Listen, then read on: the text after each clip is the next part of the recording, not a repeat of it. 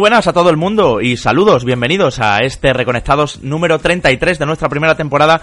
Un Reconectados, un programa un poquito especial porque es, eh, digamos, de resaca, pero nosotros pretendemos no bajar el ritmo aquí, así que mis compañeros seguro que traen mandanga de la buena, yo también, Javi Andrés, como siempre al habla. Manu Jimeno, ¿cómo estás, querido? ¿Preparado? Eh, ¿Con ganas de seguir adelante aunque ya haya pasado la tormenta de Los Ángeles?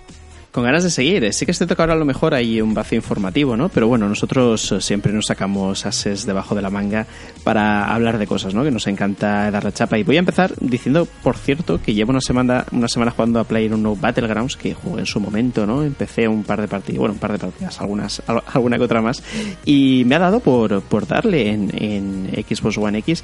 Y he de decir que no entiendo, es decir, ya no lo entendía en su momento, pero menos lo entiendo ahora, eh, el, el fenómeno este de los Battle Royale. Yo creo que a partir de ahora, a partir de la próxima temporada, voy a declarar la guerra a todo aquello que tenga como apellido eh, Battle Royale y desde luego que, que, yo creo que es indicativo de que nos hacemos viejos, ¿eh? porque estoy convencido que vosotros tampoco estáis muy en la línea ¿no? de, este tipo de juegos. Yo sinceramente me he acercado a Fortnite, lo, a Fortnite porque es gratuito, el Battleground no lo tengo y me he acercado lo justo y necesario. Sé que está como feísimo que empecemos el programa aquí reconociendo nuestras vergüenzas, pero te puedes pelear con Enrique García, que vuelve a estar aquí con nosotros por supuesto, porque tú sí eres más del puff, ¿no? Sí, yo tengo mi currículum vitae de más de 100 horas jugadas al pub en PC. Llevo, Madre mía. Llevo unos meses sin tocarlo, pero bueno, eso intentaré solucionar este verano. Y no claramente Manu no entiende con por qué o cómo funcionan porque no ha jugado conmigo. Eh, pues lamentable, lamentablemente no me lo voy a comprar en One porque ya lo tengo en PC. Uh. Pero bueno, que ya, ya intentaremos arreglarlo de alguna forma y yo te vienes conmigo una tarde, yo te enseño a jugar y empezarás a disfrutarlo, hombre. No es que sí, sí. Seguramente que te tira donde se tira todo el mundo eh, no buscas las cosas, no te ocultas. ¿Qué juegas, falla, mano? Juegas con el ansia viva. Mira, yo os digo una cosa, aquí todos nos ponemos muy finos a la hora de, hablar de los bugs y del problema de frame, de frame rate y no sé qué, y luego resulta que este tipo de juegos que vale, que no están terminados y tal, pero se les perdona absolutamente todo, ¿no? Es decir, tenemos la piel muy fina para unas cosas, pero luego eh, cosas que sean prácticamente injugables, a mi modo de ver, ¿eh? Casi casi, que nos dan un poco igual, pero sí que te voy a decir, a, a dar la razón en un sentido, ¿no? Por supuesto, este título cuando, cuando juegas con amigos, la cosa cambia y mejora muchísimo, pero me sigue reventando las narices por no decir otra cosa, el hecho de estar 15 minutos eh, recogiendo mierdas por el suelo, coger una moto, eh, empezar a correr y de repente matarte porque has tenido un accidente de moto y El problema es coger la moto. No, no, claro, claro. Y 15 minutos de tu vida a la mierda, hablando en plata y primer euro para la hucha. Pero es que además que te voy a decir más, que como jugador y fan de Battlefield, eh, que me he pasado la vida escuchando que vaya mierda Battlefield, que no encuentras a nadie y menudo pateo para llegar y morir. Luego, esa, esa misma gente es la que está jugando ahora a no Battleground, que es lo que me alucina. Pero en fin, que veo que me caliento, así que Javi, eh, da paso. yo quiero ir calentando, de hecho ahora le voy a devolver la pelota a Enrique, lo voy a poner entre la espada y la pared. Enrique, ¿qué te está pareciendo Uncharted 4? Eh, bien, bien. no podemos hablar de eso porque todavía no me lo he terminado.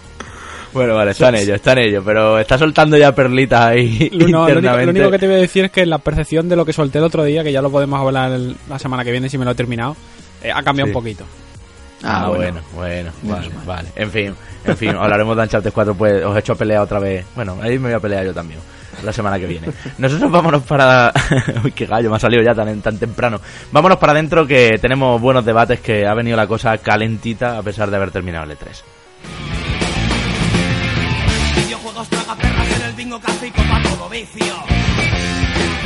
Y sí, me refiero a que la Organización Mundial de la Salud, la OMS, acaba de reconocer como enfermedad mental la adicción a los videojuegos. Y claro, esto viene además coleando en unos días en que ya se ha liado aquí en España en Twitter porque eh, determinados psicólogos eh, estaban también calificando al videojuego de peligroso eh, en ciertas edades y, ante determinadas eh, ante determinados caracteres, formas de ser, ¿no? De los niños, también de los adolescentes y bueno, todo lo que normalmente estamos muy acostumbrados a escuchar, se asocia al fracaso escolar y demás. Así que, compañeros, em, voy a daros la palabra ya. Quiero, si queréis, empezamos por lo de la OMS, Organización Mundial de la Salud, cómo ha sido la noticia, cuál es el titular, y a partir de ahí empezamos a abrir, porque la verdad es que aquí hay diferentes perspectivas y estoy seguro de que a muchos de nuestros oyentes puede ser que le sorprenda cómo lo, cómo lo estamos viendo cada uno de nosotros. Mm, Enrique, por ejemplo, cuéntanos. Pues a ver, yo tengo una opinión muy particular y un poco contradictoria a lo que yo creo que va a coincidir mucho con Manu y va, a chocar frontalmente con el clamor popular que, estamos viendo en redes sociales. A ver, evidentemente, eh, cuando nos llevamos cualquier, cualquier cuestión a un polo radical, eh, el resultado no es bueno. Eh, ¿Solo videojuegos adictivos o pueden llegar a provocar adicción? Pues efectivamente. Yo creo que sí, igual que la puede provocar los juegos de azar, lo puede provocar el café, lo puede provocar eh, comer pan a las 12 de la mañana.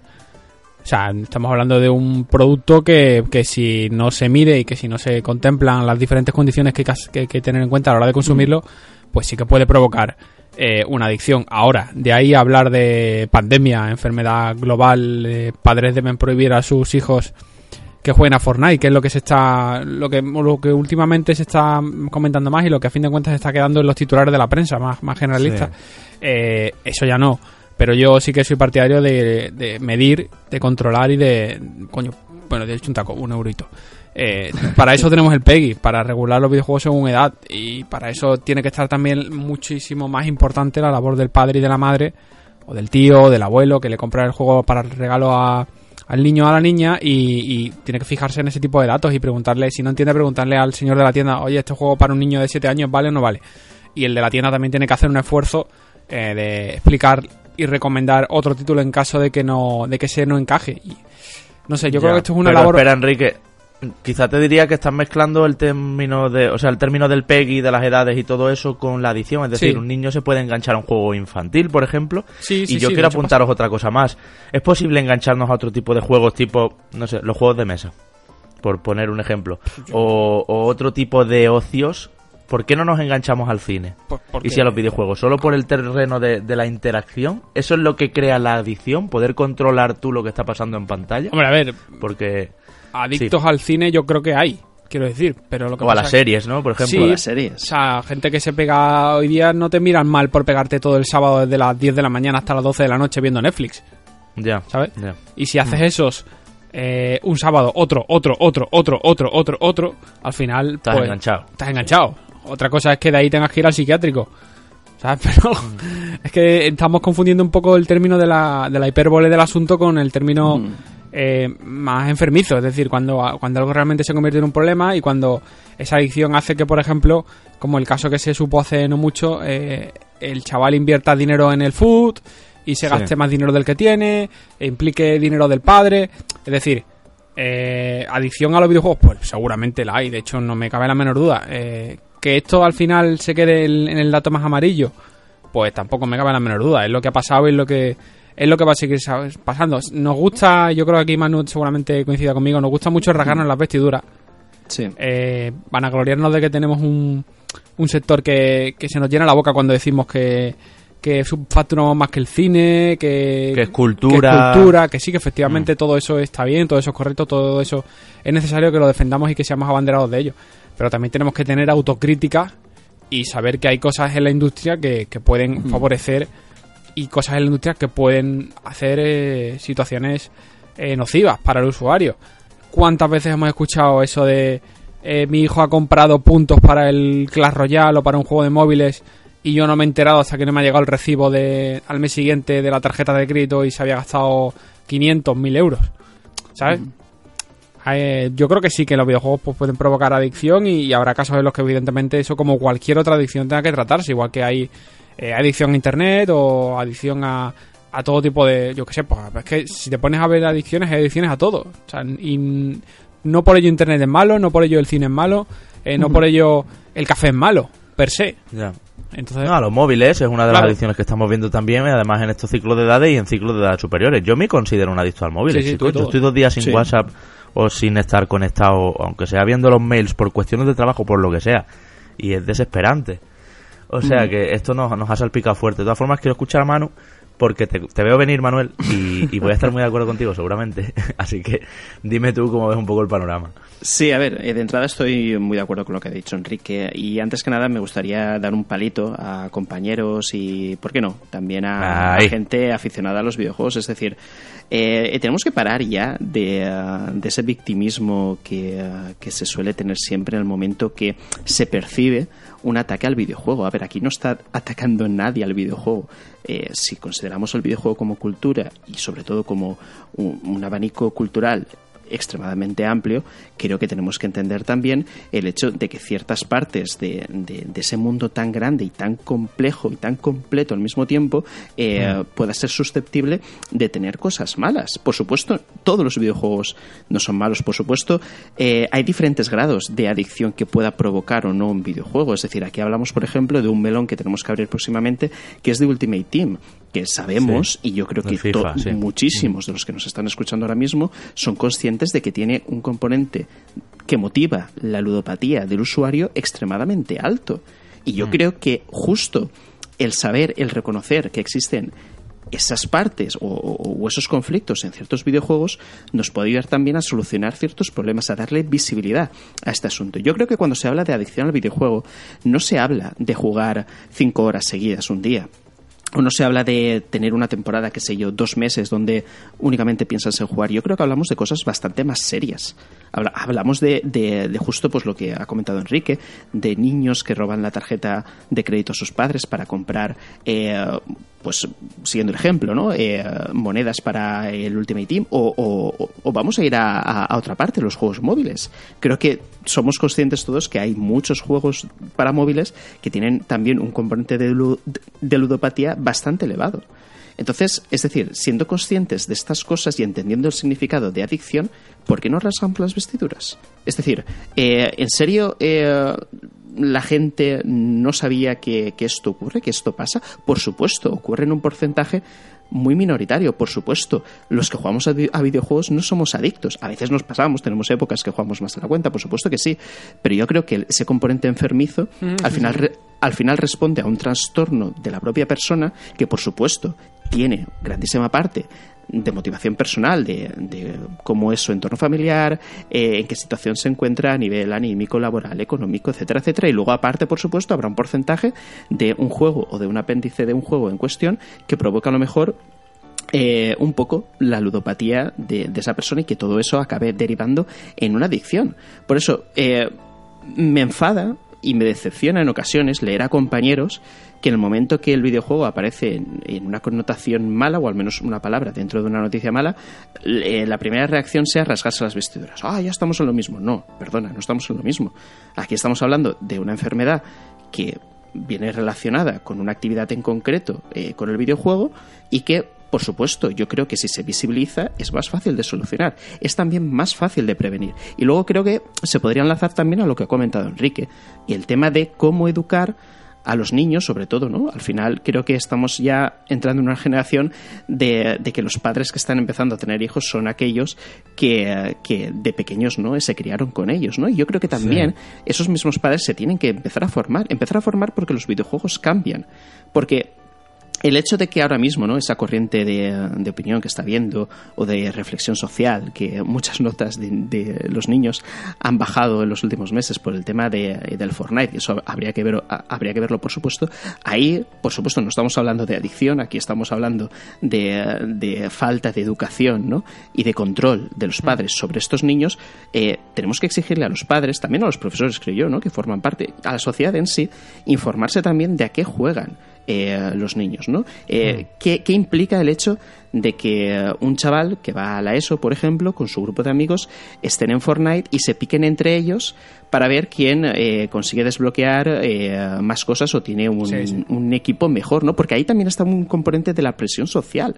Es decir, cuando un, un juego se hace masivo y se juega entre muchas más personas, el componente social de si no juego hoy esta noche voy a perder el progreso ese, ese, progreso competitivo con respecto a los demás, ¿no? Y todo eso hay que saber controlarlo para prevenir luego que se desencadenen situaciones peores. Por lo que aquí al final eh, la reflexión que hay que hacer, por resumir un poquito, es primero educación información además, es decir, estar al día de cuáles son las tendencias, de qué se juega ahora mismo, de qué motivaciones pueden tener esos juegos y luego comprender que cuando estamos hablando de un escenario de adicción ya pasamos al terreno de las enfermedades mentales que son enfermedades como cualquier otras y que hay que tratarlas y pueden ser motivadas, como bien ha dicho Enrique, por un montón de factores. Yo también creo, por ejemplo, que yo soy un adicto al móvil, no sé si adicto al nivel de enfermedad, a lo mejor sí, a lo mejor es lo que dice Javi, nos quitan el móvil y nos volvemos locos.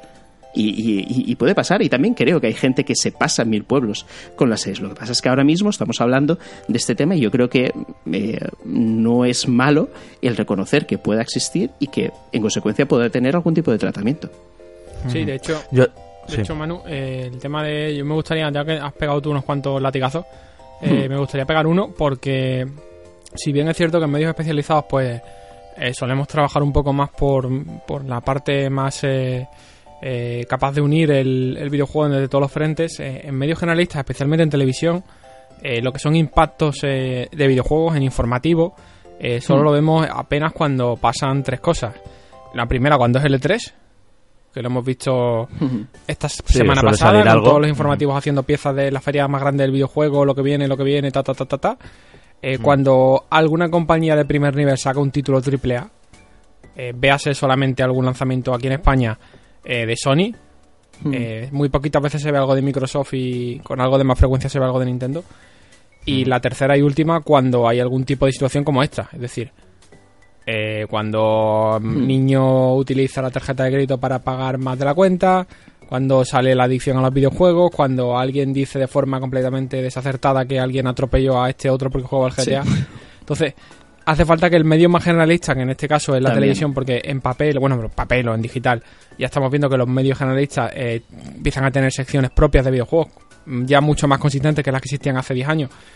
lo tiene, lo tiene el país, lo tiene el mundo. Hmm cuando ese medio más generalista, que es el que ven padres, madres, abuelos y abuelas, empieza a tratar los videojuegos de otra forma, empiece, oye, saca una pieza hablando del código PEGI, o sea que igual que mm. está en la campaña esta de, no sé, por ejemplo, muy radical, pero las campañas de tráfico o las campañas de, los 12 meses, 12 causas, es decir, tratar de formar a la audiencia en, el contenido real que hay y en lo que tiene que hacer cuando vaya a comprar. Entonces yo sí que desde aquí le pediría a los compañeros de la tele, que sé que hay alguno que, que es muy apasionado de los videojuegos y cada vez que quiere sacar una pieza le cuesta sangre, sudor y lágrimas que el editor se la compre.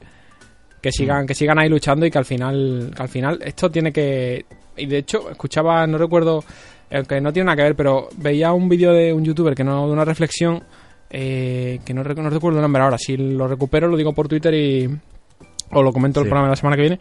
Que decía que precisamente los medios generalistas, que los jóvenes hoy día no ven la televisión y lo estamos viendo, o sea. O se van a YouTube o se van a plataformas de vídeo bajo demanda precisamente porque la propia televisión no había sabido captar este público. Estar con los jóvenes. Claro, entonces, estar, con estar con los jóvenes hoy día no es poner un youtuber a hacer un programa en la tele. Exacto. Es saber lo que quiere eh, ver un, una persona de 12, 13, 14, 15 años.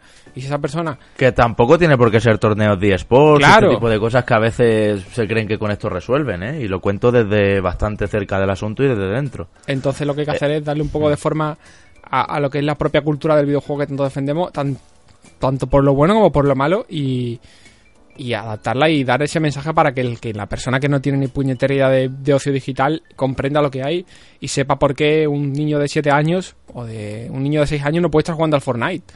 Por mucho que en el patio del colegio 15 de sus amigos jueguen al Fortnite. O sea, hay una cosa básica y no tiene nada que ver, y ya me estoy alargando mucho, pero no sé si habéis visto el tema de del presidente francés de esta semana que le, echaba una reprimenda a un chico porque le había llamado por su nombre de pila en, una, en un acto, le decía que tenía que tratarle con respeto y llamarle presidente. Pues esto es exactamente igual, es decir, si los 15 amigos de tu hijo eh, no tienen un comportamiento apropiado porque sus padres no estén en la zaga o no simplemente pasen de educarlo, no quiere decir que tu hijo tenga que ser un borrego también.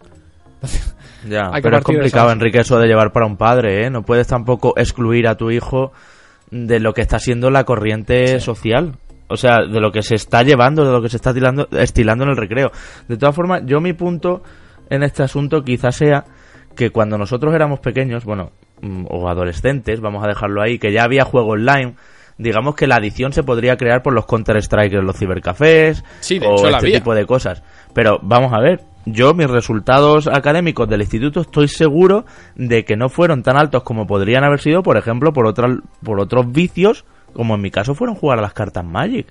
O sea, yo, yo, jugaba muchísimo y muchísimas horas y mi grupo de amigos también. Y, y creo que si no es Fortnite o si no es un videojuego, va a ser otra cosa. Un adolescente, por naturaleza, intenta buscarse eh, distracciones de su atención y, va a priorizar todo lo divertido, todo lo, que sea lúdico, mm. por encima de actividades más académicas. No me parece justo achacar al videojuego una bajada de rendimiento en notas. Ya sé que es lo que lo mayoritario, lo que se está produciendo, pero que si no fuera esto sería otra cosa. Y nosotros tres hemos jugado en la calle demasiadas mm. horas y no hemos estudiado o hecho los deberes mm, tantas como deberíamos a, lo mejor. Porque ahora ya no se juega tanto en la calle, pero en nuestros tiempos sí. O sea, ¿qué, vas a decir? ¿Que el fútbol creaba adicción?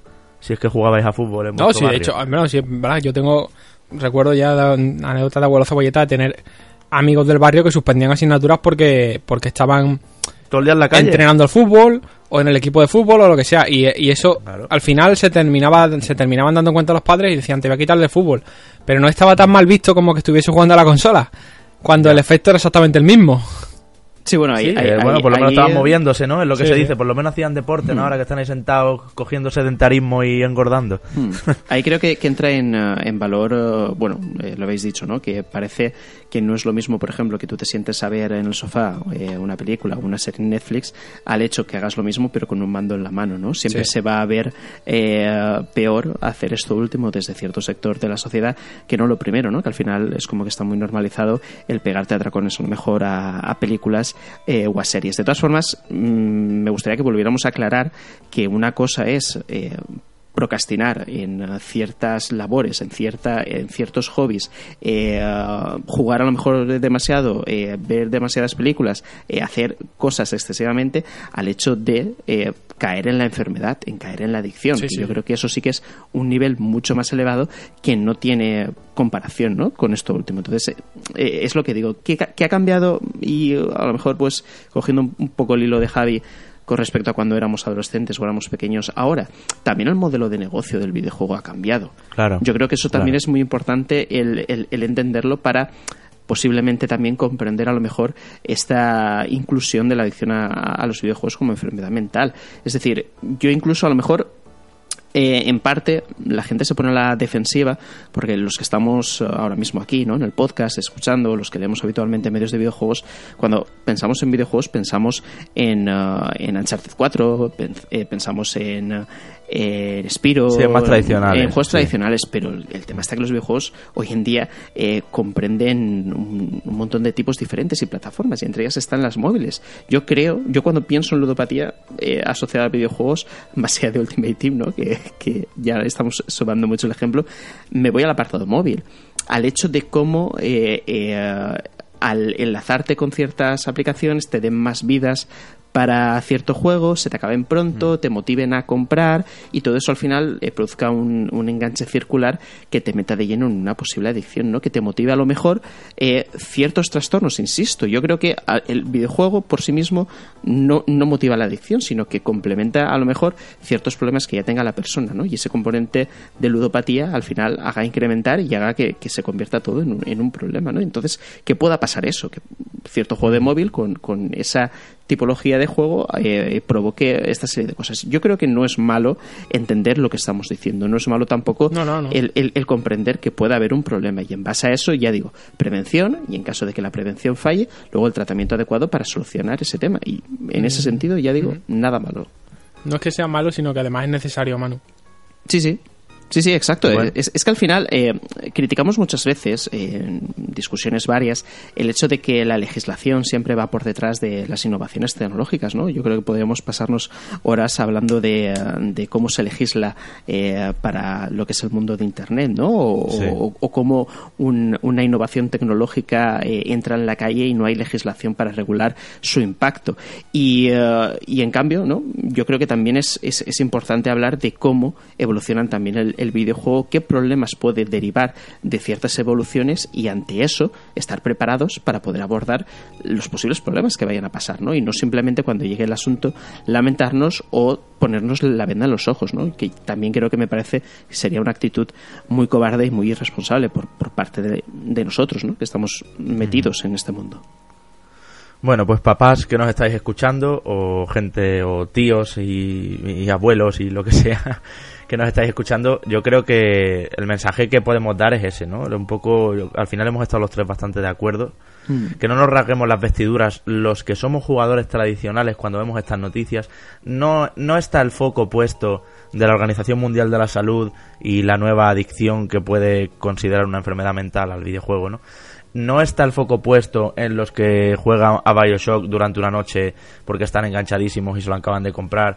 Eso lo hicimos nosotros. A, The Last of Us. ¿Eh? Que lo de Bioshock lo hicimos nosotros.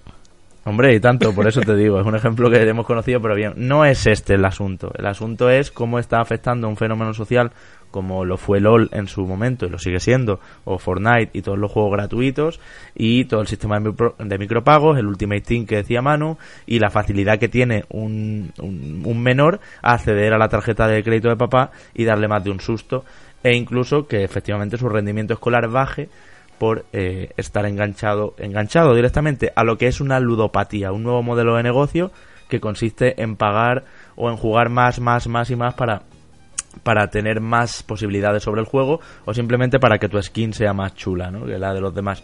Esto en nuestros tiempos no lo había, pero ahora sí. Y yo qué queréis que os digan.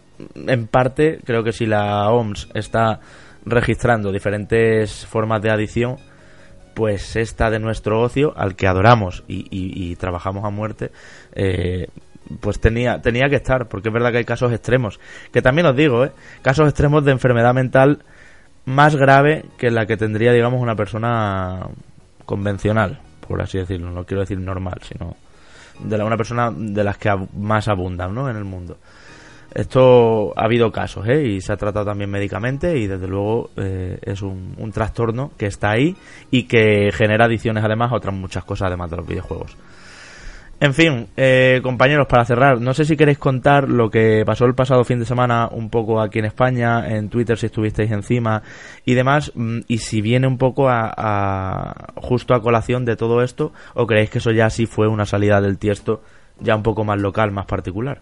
Bueno, pues, pues lo que he comentado antes, ¿no, Javi? Que, que las noticias de este tipo mm, se perciben. Lo digo para quien no tenga Twitter, Manu, perdona, y no se haya enterado un poco de que, ah, bueno, estamos hablando y que no haya pasado. Vale, vale, por hacer el resumen, eh, te refieres. Bueno, eh, creo que muchos compañeros de la prensa, sobre todo, eh, antes de entrar a valorar lo que nosotros estamos haciendo, ¿no? Yo creo que de puntos de vista, casualmente, ¿no? Que tenemos bastante parecidos, pues al final creo que desglosamos la información y sabemos separar unas cosas y otras. Creo que ciertos compañeros al final optaron por eh, por un poco el victimismo y, eh, y, por también por, por, sentirse medio aludidos o insultados por el hecho de que al videojuego, ¿no? que todos los, lo consideramos como, como propio, pues eh, saltara esta, esta noticia de la OMS, ¿no? que, que la confirma, que confirma que la adicción a los videojuegos pues puede ser una enfermedad mental. Entonces a todo esto estamos aludiendo, ¿no? que en lugar de hacer la reflexión propia de lo que significa una adicción y, y esa connotación de enfermedad y que el hecho de que el videojuego por sí mismo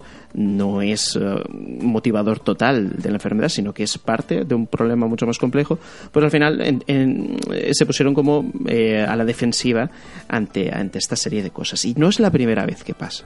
Es decir, en el momento que el videojuego entra un poco en, en, en, la espiral de la polémica por cualquier cosa que haya podido pasar, se suele adoptar la, la postura a la defensiva, ¿no? En lugar de desarrollar el problema. Y yo ya lo he dicho más de Pero he visto, he visto Manu, eh, me refiero a muchos ataques a un colectivo de psicólogos español. Ah, a una serie de, profesionales, claro, estoy en esto. Vale, vale. Eh, que, que, bueno, que se han dedicado a bloquear a gente y demás. Y, y precisamente ahí pese a que estoy totalmente de acuerdo contigo y a veces esto lo hablaría muchísimo con otros compañeros y, y, creo que muchos nos escuchan y seguramente puedan opinar también, eh, sí que es verdad que ha habido una, una actitud muy agresiva por parte de, algunos colectivos, ya no solo de psicólogos, sino también de, de, bueno, pues de bufetes, iba a decir, ¿no? Como si fueran abogados, pero bueno, de gremios que se dedican al autodesarrollo personal, al coaching, a sacar lo mejor de uno mismo y todo este tipo de, de nuevas fórmulas que estamos viendo para la ayuda psicológica y para el autodesarrollo y la autoformación. Los magufos, dice. Sí, sí son un poco, tienen un poquito punto de curanderos también algunas veces. Y, respeto, y, ha habido, y ha habido posturas muy agresivas que esto no me ha gustado nada, bloqueando a gente en Twitter, eh, bueno, pues eh, diciendo también sin tener ni idea que los videojuegos son el mal. Ha, habido aquí un regusto al, al profeta que era el Josué Irión con los Nintendos, ¿eh? en, en algunos casos muy extremos. Y esto es lo que me preocupa, esto es lo que no quiero que le pase a la Organización Mundial de la Salud, que quien regle ahí y quien considera el videojuego una enfermedad, al menos sepa lo que es un mando. O, o, esté cerca de lo que es una desarrolladora, una distribuidora, una tienda de videojuegos, un, pues un juego más allá de Fortnite y LOL, ¿no? Sí. Entonces, esto es lo peliagudo del asunto también, que nos podemos poner a favor de que la OMS incluso lo reconozca como una nueva eh, enfermedad mental, la adicción, pero a ver cómo se hace. Y porque como se hizo en España el fin de semana pasado, ya os digo, por estos colectivos, que además son también una cosa muy nueva, no sé cómo no se alían con el mundo del videojuego, que también estamos sufriendo el hecho de ser algo nuevo. Eh, así no me gustaría que se hiciera eh, en un organismo internacional como la OMS. Pero esto, Javi, al fin de cuentas es un tema de recambio generacional. Eh, el momento en el que, como ha dicho Manu, gente mayor, padres que no empiezan a educar su vida con esto, ya. Pues cuando el padre que haya jugado, bueno, cuando una persona que haya jugado a, GTA tenga hijos, pues yo en, mi sano juicio en la vida permitiría que mi hijo de 12, vamos, no sé el pegue que tiene un GTA, pero creo que tiene un 18, un 16. 18, depende de la entrega. como una casa. Pero, pero a ver, que yo sabiendo lo que hay y habiéndolo jugado por el desconocimiento de mis padres en su momento, mm, no, no le dejaría que jugara. Igual que yo conozco gente, yo conozco gente que tiene, que tiene niños en esa edad, pues 7, 8, 9 años, y son muy estrictos con los juegos, y además el, el padre o la madre son jugadores, y se priva mucho de no jugar a cosas que cuando el niño está delante. Es decir, hmm. si tú tienes que jugar a The Last of Us, tú tienes muchísimas ganas de jugar a The Last of Us, pero si tu hijo está a las 6 de la tarde en el salón pintarraqueando un de estos no te vas a poner a jugar, pues te vas a una habitación o, o, te jodes y juegas por la noche, ¿sabes? Pero no podemos... Esto desgraciadamente Enrique es muy minoritario, ¿eh? Sí, sí, sí. Estos son casos muy excepcionales, ejemplares, pero muy excepcionales. Mm. De todas formas, eh, con respecto a, lo que tú decías, Javi, eh, al conflicto que, que se llevó a cabo en Twitter ¿no? Eh, durante este fin de semana, al final es lo que tú dices, ¿no? Era también la opinión de, de, una mujer, en este caso, que no tenía mucha idea de lo que estaba hablando, que se dedicó a bloquear por Twitter a la gente que muy educadamente, ¿no? En, en, en bastantes casos, le intentaba explicar el, el error en el que había caído, pero por supuesto cuando suele ocurrir, cuando alguien no sabe de lo que habla, pues la respuesta fue el bloqueo, ¿no? Y, este caso sí que sería a lo mejor la perspectiva muchas veces que intenta, que comentaba antes Enrique, que intenta vender los medios generalistas tan desafortunadamente y que mm. luego cala tanto en la sociedad, que mm, de la misma forma que nosotros aquí hemos hecho un ejercicio de desgranar eh, lo que es el mundo del videojuego en general, eh, los tipos de videojuegos que hay, incluso dentro de los tipos, las partes del mismo que pueden suponer algún tipo de problema, estamos mujer hmm. ponía todo en el mismo saco y eh, la respuesta ante eh, las réplicas era el no querer dialogar. ¿no? Por supuesto, esperemos que eh, en la OMS no haya gente de este estilo, que se traten las cosas desde la perspectiva que yo creo que se tratarán y, y bajo la que nosotros estamos tocando este asunto y que cuando la gente estúpida habla, yo creo que lo principal que hay que hacer es es no hacer caso, ¿no? Porque al final el momento casi casi que le prestamos atención a alguien que no tiene ni conocimientos ni formación ni sabe de lo que está hablando, es casi casi que le damos altavoz, ¿no? En este caso, por supuesto, la reacción que hubo por parte de la comunidad en sí, tanto de prensa como de, aficionados, fue la correcta, ¿no? El intentar eh, hacerle ver a esta mujer en, el error en el que había caído y bueno, cuando no se puede dialogar, pues eh, simplemente hay que seguir hacia adelante y eh, tratar de no hacer mucho caso.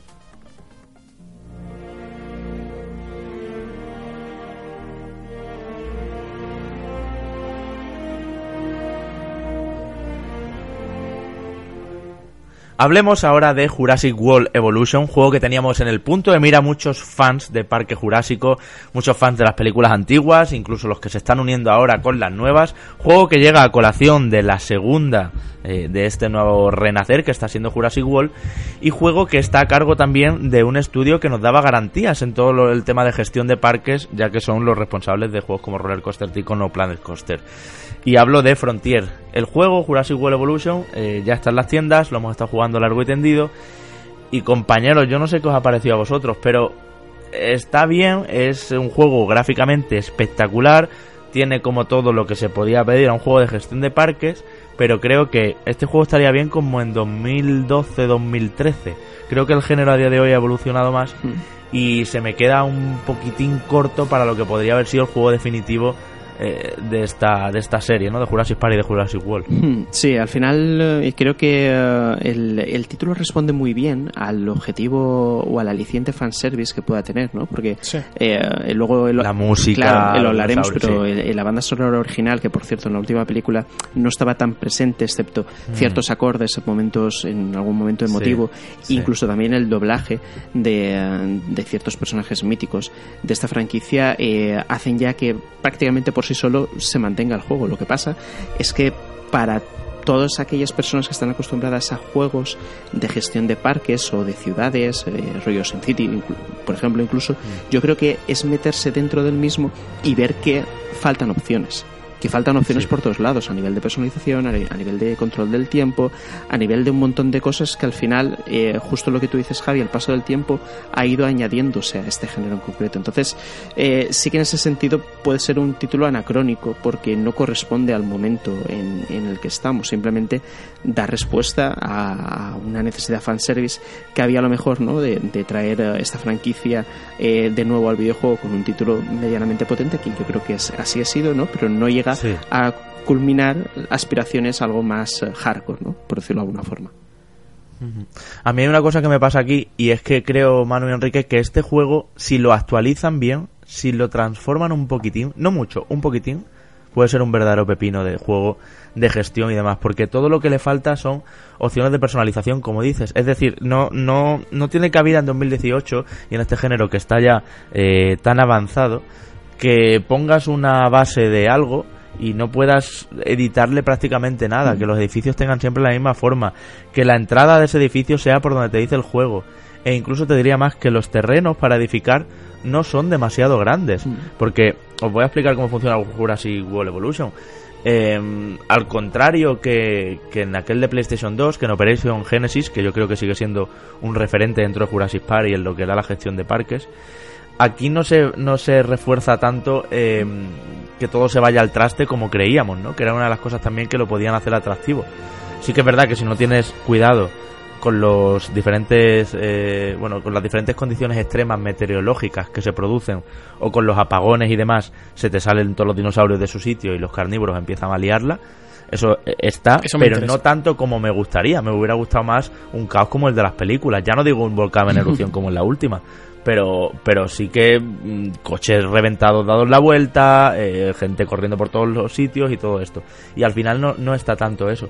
Y luego decía el tamaño de los parques.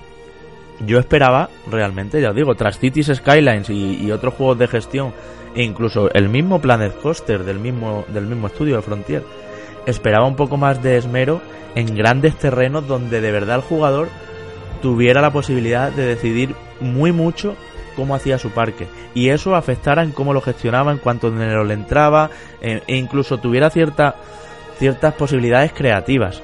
Porque es que en este juego, si yo quiero poner, por ejemplo, un puente, una pasarela por encima de una estación, no puedo.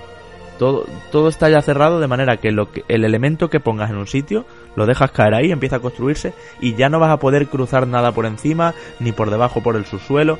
Es decir, se queda un poquito limitadito ahí. Lo bueno de esto es que es una buena puerta de entrada para gente que no ha jugado a juegos de gestión de parques. Es muy sencillo. Hmm. Los Sims 1 casi tiene más posibilidades de gestión. Pero lo malo es eso, que también los terrenos son muy pequeños y que al final la rejugabilidad, el decir, vale, pues ahora este parque lo voy a hacer al revés. Voy a poner aquí la entrada y aquí las tiendas, pero aquí voy a cambiar lo otro. Esta atracción va a ir aquí, pero voy a poner estos dinosaurios al lado de estos otros porque funcionan bien juntos. Porque todo eso no está. Digamos que vas como muy guiado. Al final tu parque, Enrique, no se diferencia tanto del mío, porque todo el juego como que te va dando consejos de por dónde ir. Y yo creo que ese es el principal problema o inconveniente, ya os digo, para la gente que nos flipa este género, que somos ultra fans y que queremos como hacer de todo y que nos dejen aquí un una verdadera caja de arena, un verdadero sandbox de Jurassic Park con el que hacer de todo. Pero el juego está muy bien y gráficamente está muy bien en el sentido, quiero decir, de, de todo lo demás y de otro enfoque, no tanto para el purista del género. Gráficamente yo creo que es lo, lo mejor que se ha hecho, ¿no? También con ese, con ese despliegue de de islas donde cada una pues tiene su naturaleza, sus investigaciones y al final el premio es llegar a la isla Nublar, ya sabéis la mítica de la primera trilogía, bueno también de la segunda, eh, donde poder de verdad ya disfrutar del modo sandbox, que también tengo que decir que arrastra un poco problemas ¿eh? este modo sandbox al final cuando llegas a Nublar porque todo lo que hayas ido haciendo en las islas previas, en el camino previo hasta la, hasta la gran isla, que luego no es tan grande al final el espacio para construir, todo lo que hayas ido hecho, haciendo cuenta entonces no llegas limpio, ¿no? No llegas libre, no llegas con dinero infinito, que es un poco lo que nos gustaría, y todas las especies descubiertas, sino que tienes que ceñirte un poco al camino que has hecho. Y el camino que has hecho, como estabas aprendiendo, no tiene por qué ser bueno. Entonces este me parece que es otro de los problemas de diseño que me extraña, me extraña de, este estudio que han hecho tantas cosas tan buenas.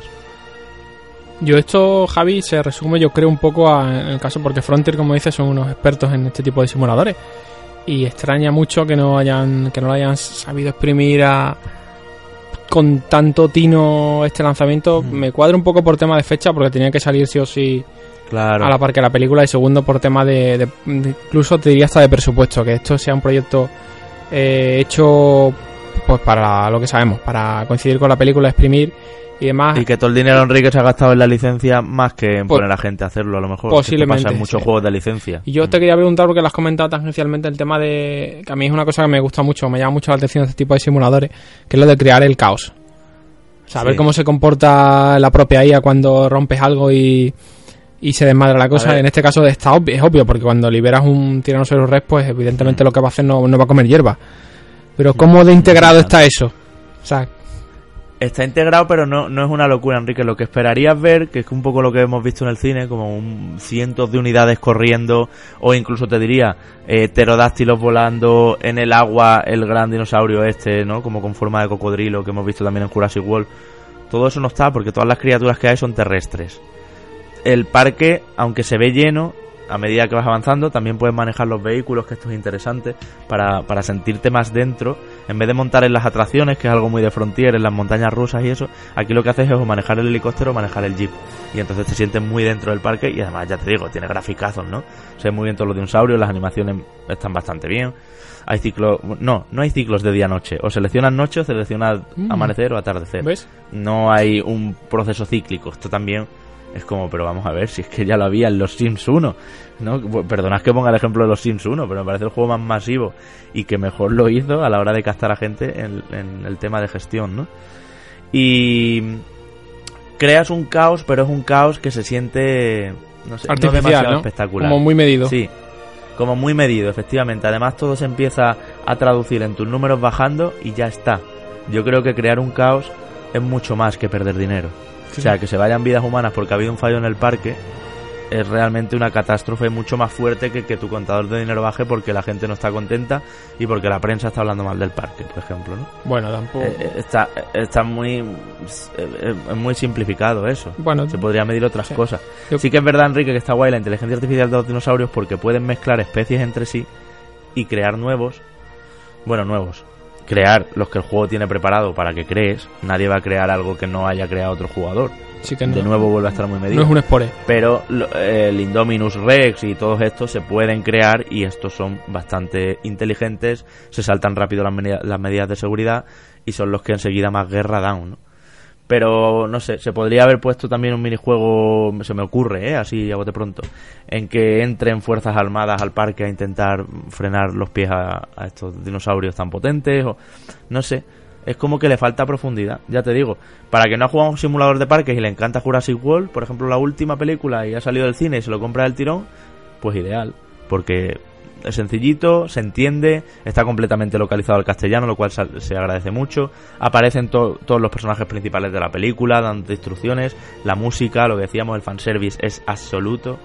Y, bueno, gráficamente hace falta un buen ordenador, pero, pero funciona bien. En consolas también ha salido bien de rendimiento y demás.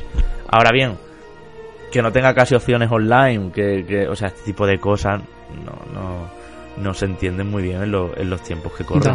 Da, un poco igual porque no sé si habéis visto que ha salido la noticia de que hay científicos que dicen ya que en 5 años vamos a poder tener dinosaurios reales. Así que ah, no pasa nada porque el juego no haya salido. he visto esto. se, va, se va a cumplir la profecía al final que hizo Spielberg en los 90, ¿no? Bueno, pues todo eso. Manu, ¿quieres aportar algo más de lo que tú has estado viendo? Aunque yo creo que vamos completitos, ¿no? Sí, eh, yo creo que habéis comentado bastante bien eh, todo lo que supone este título. Yo simplemente lamentarme eso, ¿no? Que mm, a mí al final sí que me gusta perderme y explorarme un poquito más. Es, contradictorio, ¿no? Porque no me gustan mucho las cosas de construir y de, y de echarle horas, pero sin embargo en este tipo de juegos sí que estoy encantado, ¿no? Aunque siempre hay un punto... A mí los gestores me gustan mucho también. Aunque hay un, un punto en el que a lo mejor creo que nos pasa mucho es que cuando ya le has dedicado un montón de horas a hacerlo todo perfecto o que crees tú que es perfecto, ¿no? Que te cae ya el interés, ya lo quitas al juego y no lo vuelves a poner, ¿no? Simplemente a mí... Claro, pero antes hmm. en otros gestores, perdona, empezabas nueva partida, te lo hacías de otra manera, yo que sé, le dabas una vuelta a otra. Pero es que aquí no veo yo tanto aliciente para rejugabilidad. Sí. Más que nada por lo que te digo, porque cuando te dan tu premio, hmm. que no está abierto desde el principio, que llegar a la isla Nublar y tener el modo sandbox y tener como todo abierto y disponible, ya vienes de hacer un montón de islas previas, todo lo que hay es lo mismo, y no tienes eh, el dinero a lo loco tampoco ahí como para ni muchas posibilidades creativas. Hmm. Sí, al, final, pues, al final creo, Javi, que se centra sobre todo en, uh, en la situación de los dinosaurios en cada punto en concreto, eh, cómo los colocas, cómo los agrupas, eh, algo de cajón que descubres en, la primera hora. No puedes juntar herbívoros con carnívoros, ¿no? Porque si mm. no vas a perder muchísimo dinero. Eh, pero sí, sí que es cierto que yo creo que en el momento superas a lo mejor ese, ese punto interesante del tema de colocación y creación de dinosaurios y a lo demás sí que es posible que se haga algo más monótono en comparación ¿no? a lo que hemos visto hasta ahora. Ya, hombre, pero Manu, tú piensas que en este tipo de juegos a todos nos gustaba, por hacer de paralelismo, quitarle la, escalera a la piscina a los Sims. ¿Sabes? Claro. Pues esto es lo que, claro, esto es lo que se busca, quitar, levantar la valla y, ponerte a comer palomitas mientras todo eso se va a la mierda. sí. esa parte... Yo es que creo que, era de los pocos que no le quitaba la, la escalera en la piscina a los. Por, eso te decimos que eres demasiado bueno. Sí, ¿no? y, una buena persona, y, aparte que estoy convencido que tengo algún tipo de, obsesión por las cosas rectas, simétricas y tal, que me impedía luego el, el, destrozar todo aquello, ¿no? Y menos matar a mi sim, ¿no? Eh, haciendo, haciendo esas cosas. Así que, claro, imagino que no soy el, el tipo de jugador que puede explotar estas características. En fin, bueno, todo esto es Jurassic World Evolution, que como decimos, precio completo también, lo cual ha sorprendido a muchos jugadores, sobre todo de PC, 55 euros que vale en ordenador. Es mucho, es un juego de licencia, un juego que está bien hecho en todo lo técnico, en todo lo fanservice, pero que si ya venís de gestores, no solo de parques, ya os digo, de Cities Skylines mismo, se os puede quedar un poquitín corto y lo podéis ver un poco simplificado. Y ahora pasemos a otro, cambiamos de tercio radicalmente, que sale también estos días, y es eh, Mario Tennis 6 Ya sabéis, el que venimos diciendo que al final se ha convertido en el mejor juego de tenis de la temporada, porque ni Australia Open Tennis o Tennis lo, han, lo ha hecho bien, ni Tennis World Tour tampoco lo ha hecho bien. De hecho, la semana pasada, no, hace dos semanas os decíamos que lo ha hecho de vergüenza, hmm. con eso de que salir inacabado y a precio completo. Pero aquí ha estado Manu metiéndole fuerte, los demás también. Enrique jugó la beta un poco, versión final también he tenido yo por aquí. O sea que vamos a ver un poco por qué Aces se dice que es. Lo ha dicho muy bien Nintendo y creo que es un, grandísimo eslogan, muy bien apuntado ahí. El Mario Kart de raqueta, ¿no? Mm. Como es esa mezcla entre. Mm, entre ser, o sea, entre ser un juego técnico y donde el que sabe jugar va a ganar, pero también ese punto de diversión aleatoria, de azar, que tendría cualquier Mario Kart. Hmm. Sí, así es, eh, y, es al final un eslogan publicitario bastante pretencioso, ¿no? Porque creo que intentar aspirar a ser el Mario Kart de los juegos eh, arcade de tenis es, es complicado, pero lo cierto es que si, si existiera un, título ¿no? que, que, intentara emular lo mismo que hace en Mario Kart, en la conducción arcade en el tenis, yo creo que sin ningún tipo de duda sería este Mario Tennis Aces creo que lo más sorprendente de todo y bueno también es que después de ciertos, no sé si decir fracasos, pero eh, ciertas decepciones que había traído Camelot, el estudio encargado de, de desarrollar este título, nos encontramos con un juego que realmente creo que llega a cumplir las expectativas y, eh, de hecho garantiza el tener un título más en Nintendo Switch para echar esas partidas eh, cortas, a lo mejor de media hora suelta que tenemos, eh, incluso hacerlo ¿no? con, con, gente, ya que tiene posibilidad de multijugador local, ¿no? aparte del, del multijugador online.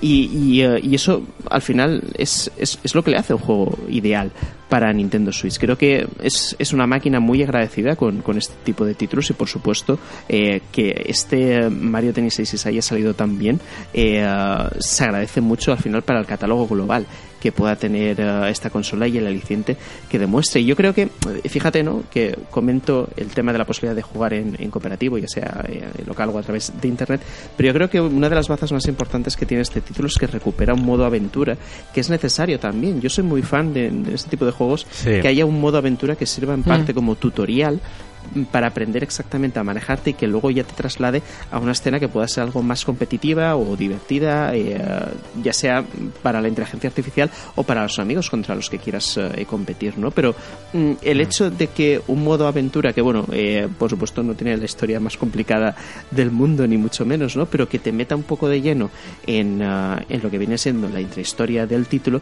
ya te hace que te apegues un poquito más a él, ¿no? Y que en consecuencia las partidas que vayan a venir después las vayas a disfrutar y todavía más. Lo que pasa es que, por supuesto, al final eh, la, parte más importante del título no es que esté en el modo aventura, ¿no? sino que es, un apoyo. Está luego en, las, en, esos partidos de tenis que vamos a jugar después. Y eh, entre una de tantas cosas, me ha gustado la ausencia de una característica que hubo en el, en el anterior juego de tenis y eh, en, uh, en, cómo han hecho eh, ciertas cosas en este.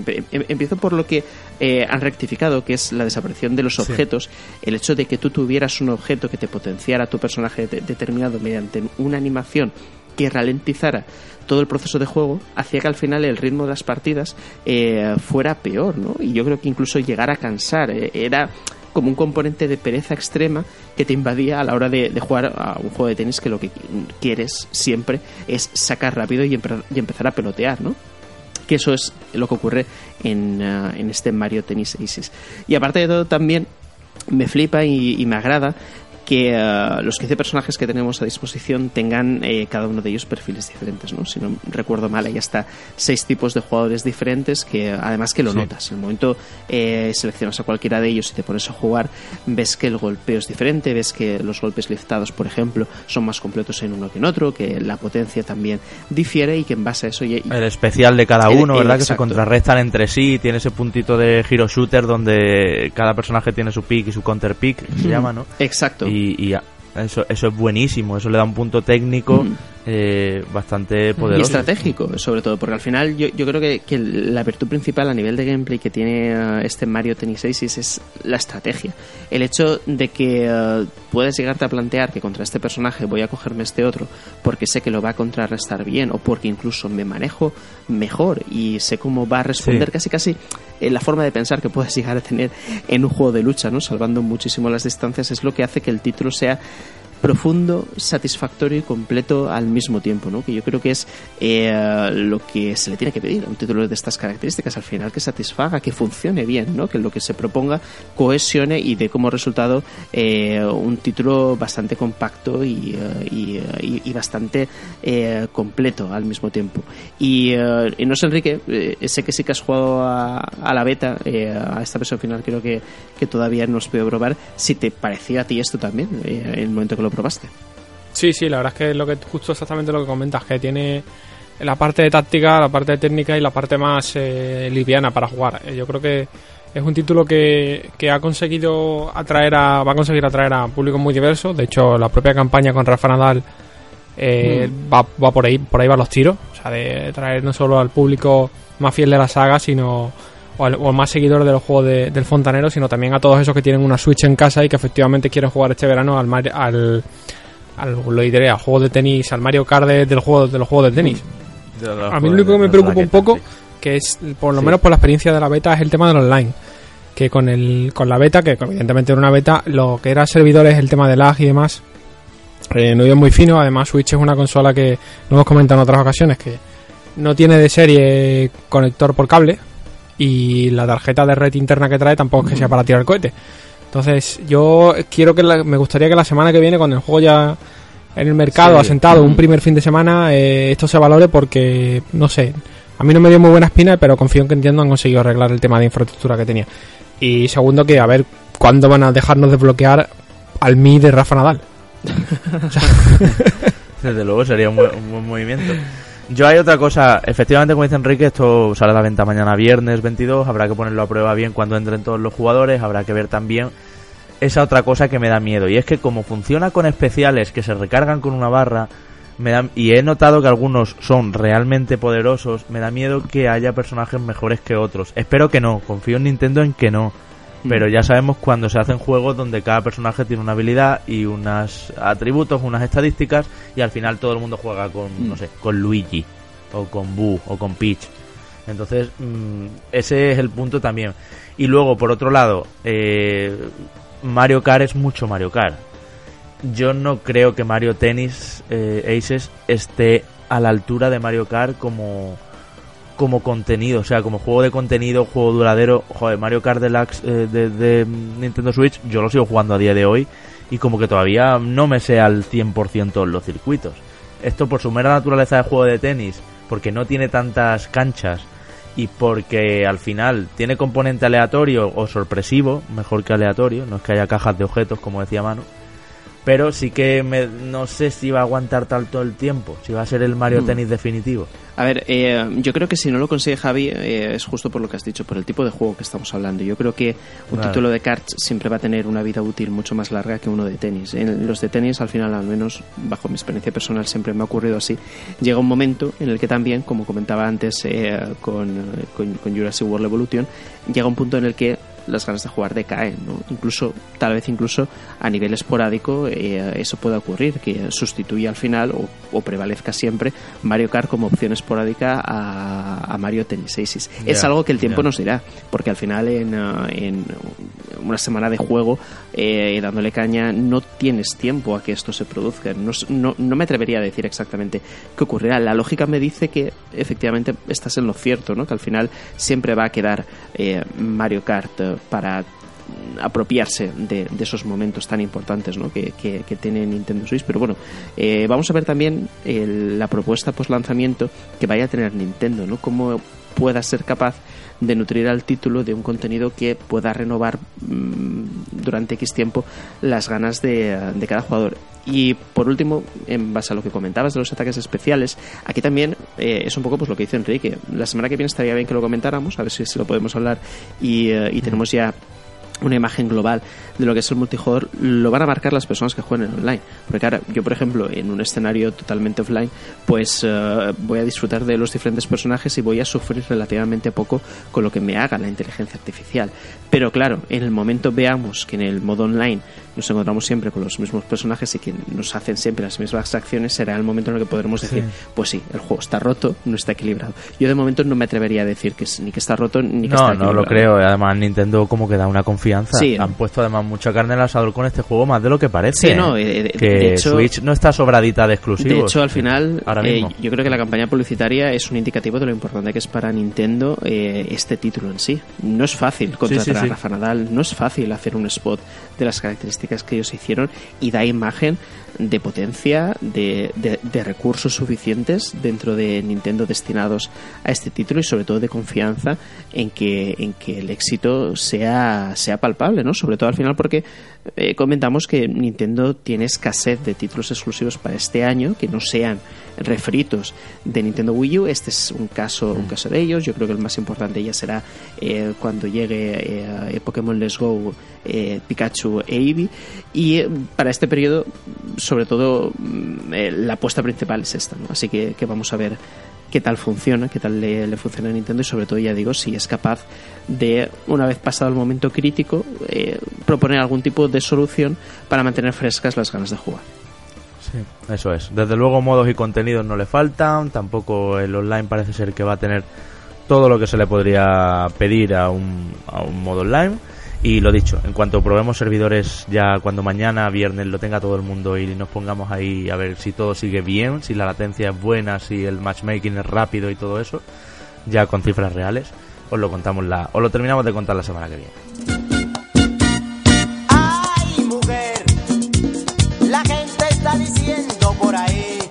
La semana pasada hablábamos del E3, largo y tendido, tenéis el programa ahí, el 1x32, eh, explicando todas nuestras sensaciones, decepciones, ausencias también por encima. Y sobre ausencias hemos querido recuperar una sección, aquella de rumores que matan, que estrenamos hace unos cuantos episodios, donde siempre habíamos mirado a los rumores que había ahora mismo en el cielo y los que nos creíamos, los que no y demás. Pues hoy, si os parece compañeros, lo hacemos al revés y así de paso recuperamos algo por lo que tuvimos que pasar muy rápido, que son todos esos ausentes del E3, todos esos rumores que hace 15 días teníamos como clarísimos y esto está asegurado y esto tiene toda la pinta de que se ha filtrado y demás, y al final no, que no han estado por allí. Así que si os parece, nos vamos turnando como hicimos y vamos entrando más eh, en detalle de lo que nos quedó quizá por pasar un poquito, bueno, pues por cuestiones de tiempo tuvimos que pasar de puntillas, pues por pasar un poquito más despacio en el programa pasado. Manu, ¿empiezas tú, por ejemplo? Vale, eh, empiezo yo por, por, un título que ya comenté en el anterior programa y es ese Project Avengers que ya tuvimos teaser hace bastante tiempo. Sabemos que Crystal Dynamics está detrás de, de esta entrega. Eh, sabemos también que, Disney eh, y, Square Enix eh, yo creo que tienen puestos eh, tienen puestas muchas esperanzas en lo que pueda salir de aquí. Y tal vez el indicativo de, una conferencia que yo ya dije que no sería una conferencia al uso, que sería una especie de Nintendo Direct, pero de, de, Square Enix, pudiera ser motivante de que apareciera dentro el primer tráiler de verdad de este proyecto Avengers. No fue así, de hecho al final la conferencia de Square Enix fue bastante descafeinada porque lo importante yo, yo creo que apareció en la conferencia de, de, Microsoft principalmente y también se dejó ver en, la de PlayStation y, eh, fue tal vez la principal decepción, creo yo, ¿no? de lo esperado, en base a lo mejor a los rumores que se habían dicho, también a la lógica aplicada a lo que podamos configurar ¿no? de cara a un E3, fue como lo que faltó realmente, porque creo que los que vamos a decir a continuación los podríamos esperar más o menos, pero sobre todo este era como que sí que teníamos la sensación de que este es el E3 para que aparezca el proyecto Avengers. Sí, se ha confirmado, perdón Enrique, se ha confirmado Manu que los Vengadores van a estar en Spider-Man con alguna aparición. Quizá Marvel no quiere solapar sus juegos entre sí, quiere centrar el foco en Spider-Man y le ha pedido a Crystal Dynamics o a Eidos eh, que frene un poquito el enseñar esto. Puede haber aquí una serie de factores que, no habíamos estudiado y que yo el otro día pensándolo digo, puede ir por ahí, ¿eh? Por lo que no lo hayamos De hecho, pues yo... Sí, sí, Enrique. No, digo que yo voy a tirar a la piensa mal y hacer el y yo creo que este proyecto, si nos ha enseñado, porque la cosa no va muy bien todavía. Así te lo digo. Es prematuro, ¿no? Sí, sí, sí. pues, pues podría ser, podría ser. Algunos concept arts. Hombre, tanto tiempo no lleva tampoco, ¿no? ¿Cuándo se, ¿cuándo se anunció esto? ¿Hace un año? largo. Menos, a lo mejor. De todas formas, eh, me parece muy interesante lo que comenta Javi, que yo también lo pensé durante esta semana, el hecho de que se confirmará la presencia de Vengadores en el juego de, Spider-Man, ¿no? habrá que ver exactamente qué relación pueda tener los modelados incluso, ¿no? Con los que vayamos a ver luego en Project Avengers. Yo creo que por narices tienen que estar relacionados. Por narices, eh, la, apariencia, la estética, el doblaje incluso... Eh, sea el, hablo de doblaje porque en ocasiones no suele ser el mismo que el del cine, ¿no? Por temas, por temas eh, al final de, de, disponibilidad de los actores. Vaya a ser el mismo de los que aparezcan en este Spider-Man que luego aparezcan en, Los Vengadores. Habrá que estar atentos porque me parece que, que, que, del Hombre Araña todavía nos quedan alguna que otra sorpresa, gracias a Dios, que no las, no las han reventado todas, parece ser. Y de ahí creo que podremos sacar luego más tarde alguna que otra conclusión. Pero bueno, otro gran ausente tremendo que hemos tenido este 3 que todo el mundo lo ponía en las quinielas y al final no ha aceptado ni Perry es el famoso remake de Final Fantasy VII que ni lo mismo ni se le esperaba ni se le esperaba prácticamente o mejor dicho se le no se le esperaba Enrique se le, esperaba, o no se le esperaba, se le esperaba qué nos quedamos se le esperaba mogollón pero no, no se presentó. Eh, nos queda para la tranquilidad que Nomura justo eh, a días posteriores de E3 ha salido una entrevista en el que ha comentado que, que, no nos preocupemos que el juego sigue en desarrollo en desarrollo activo y demás que no que no, hay que llevarse las manos a la cabeza y que no que no le queramos quemar la puerta del estudio todavía. Así que yo creo que esto, viendo un poco, viendo un poco el que este 3 Square quería hacer presencia absoluta de Kingdom Hearts, como hemos visto, que ha estado prácticamente en todas las conferencias importantes, eh, casi que que yo creo que un poco en coordinación con Sony, incluso eh, dirían, oye, resérvate esto para PlayStation Experience y, ya nos vamos viendo. Yo quiero pensar que es eso, pero bueno, tampoco me extrañaría que estemos ante otro caso de la cosa no va muy bien a nivel interno, mejor no enseñar nada. De todas formas, en, desde luego era otro rumoreado. En este asunto, así como en el proyecto Avengers hemos entrado el mea culpa, aquí nos tenemos que apuntar al tanto. Creo que dijimos que no esperábamos tener Final Fantasy VII Remake en este 3 y así se ha cumplido. No lo esperamos. Luego nos llaman vinagre, Manu, por ahí. Nos dicen que somos muy vinagres porque siempre estamos diciendo que esto no va a estar, que esto tampoco va a estar. Y es verdad, este lo, lo vimos venir rapidísimo, ¿eh? Más que nada por lo que dice Enrique, porque Square está centradísima en Kingdom Hearts y no puede desviar la atención. Sí, al final. Que por cierto.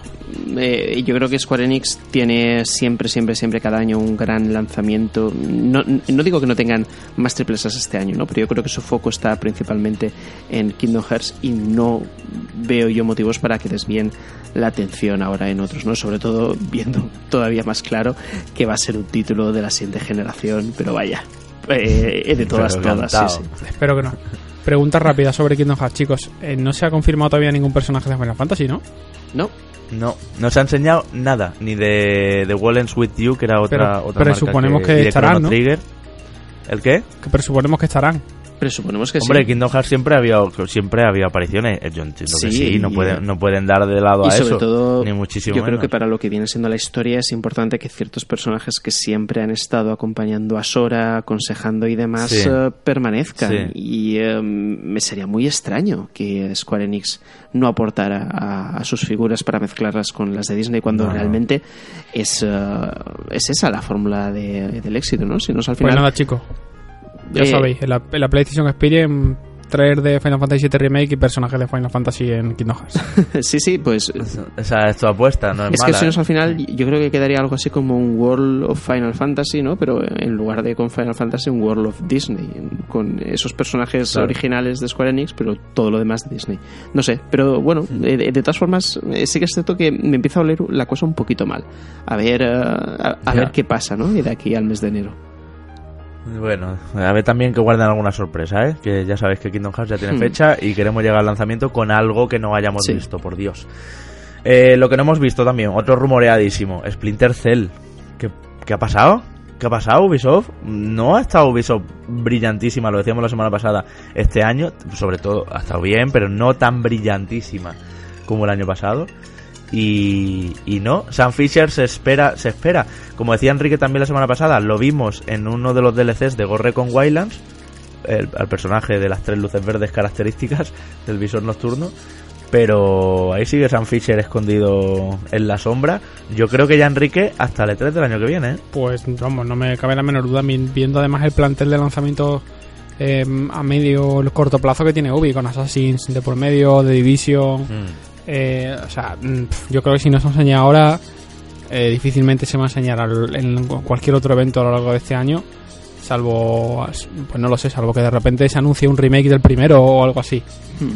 Ya, Que ya. es curioso porque Yves Guillemot ¿no? Eh, salió al paso de, ah, de toda esta rumorología y yo creo que sí que como dejó entrever que, ah, que algo había, ¿no? Aseguró que volverá la franquicia en algún momento, que bueno, yo creo que no es noticia porque si tienes una franquicia si en algún momento tiene que volver a aparecer.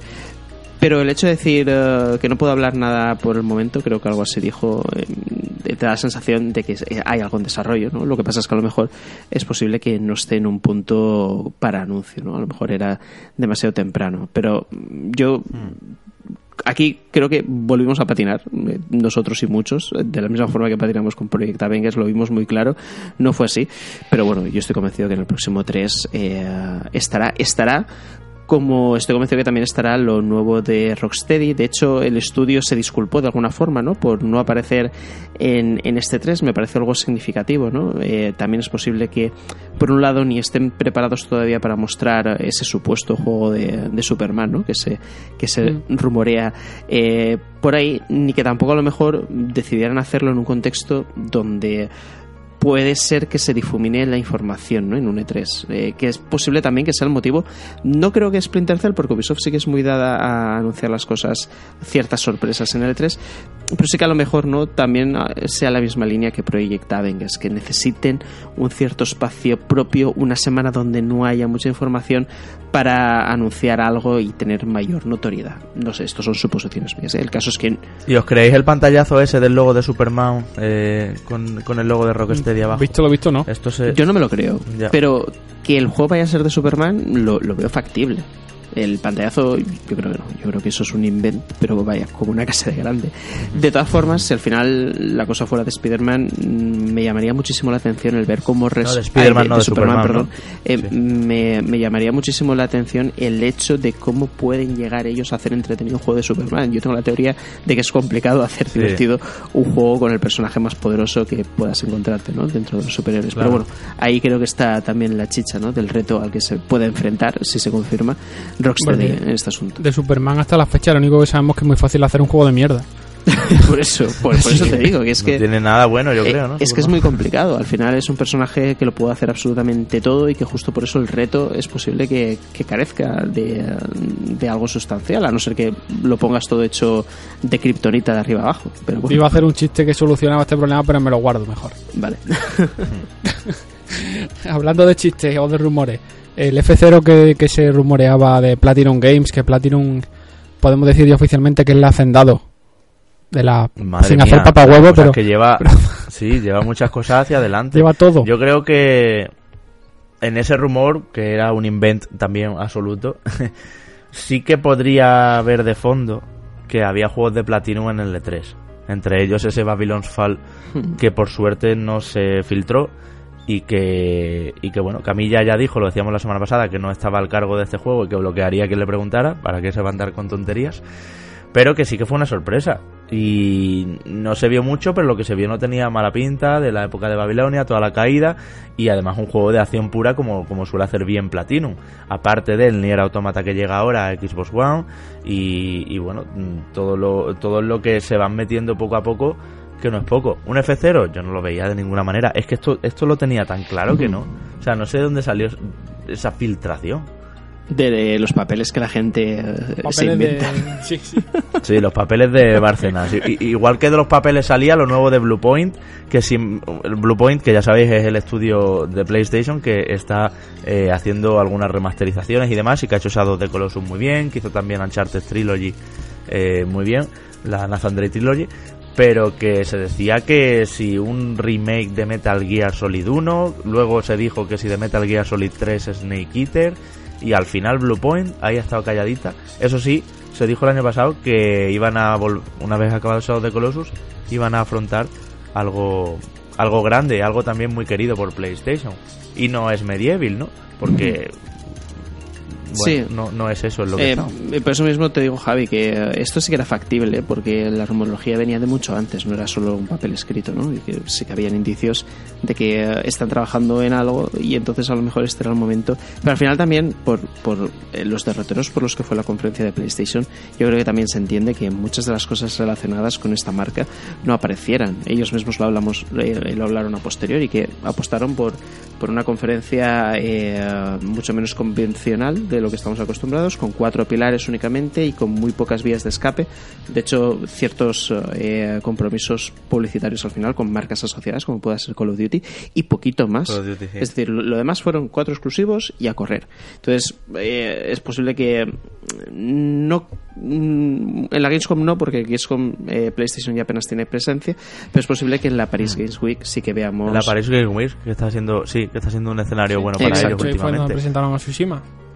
Uh -huh. y, y, donde se vio tráiler de The Last of Us 2, ¿eh? Que, que quién lo iba a decir en París, ¿eh? Que ni a la Experience, sí. Sí, sí. Y otro que, que no se le ha visto ha sido el Fable. Bueno, el Fable, ¿no? Fable como tal no... Lo único que sabemos es que Microsoft ha dicho en varias ocasiones que no se ha olvidado de la, de la licencia. Pero sí. como confirmación de que tenemos un juego nuevo en desarrollo no hay, tampoco lo hemos podido ver ni, ni siquiera a modo de teaser, ni en comentarios, ni nada. Una buena saga por parte de Microsoft algo... que ha caído completamente olvidada, ¿eh? Sí, sí, sí. Yo, yo sí le hubiera dado un, un refuerzo a Fable. Quizá un remake del 1 a cargo de algún estudio de estos que han comprado ahora. No sé. No sé si es momento para Fable, pero no hubiera estado además esa guindita, ¿eh? Para la conferencia, ya que Crackdown 3, como decíamos, no nos termina de, de dar la seguridad de que sea un pelotazo. Sí, enorme. yo además creo que Fable eh, es una marca potente dentro del ecosistema en Microsoft. No descubro nada diciendo esto, por supuesto, pero creo que sí que necesita urgentemente un reinicio.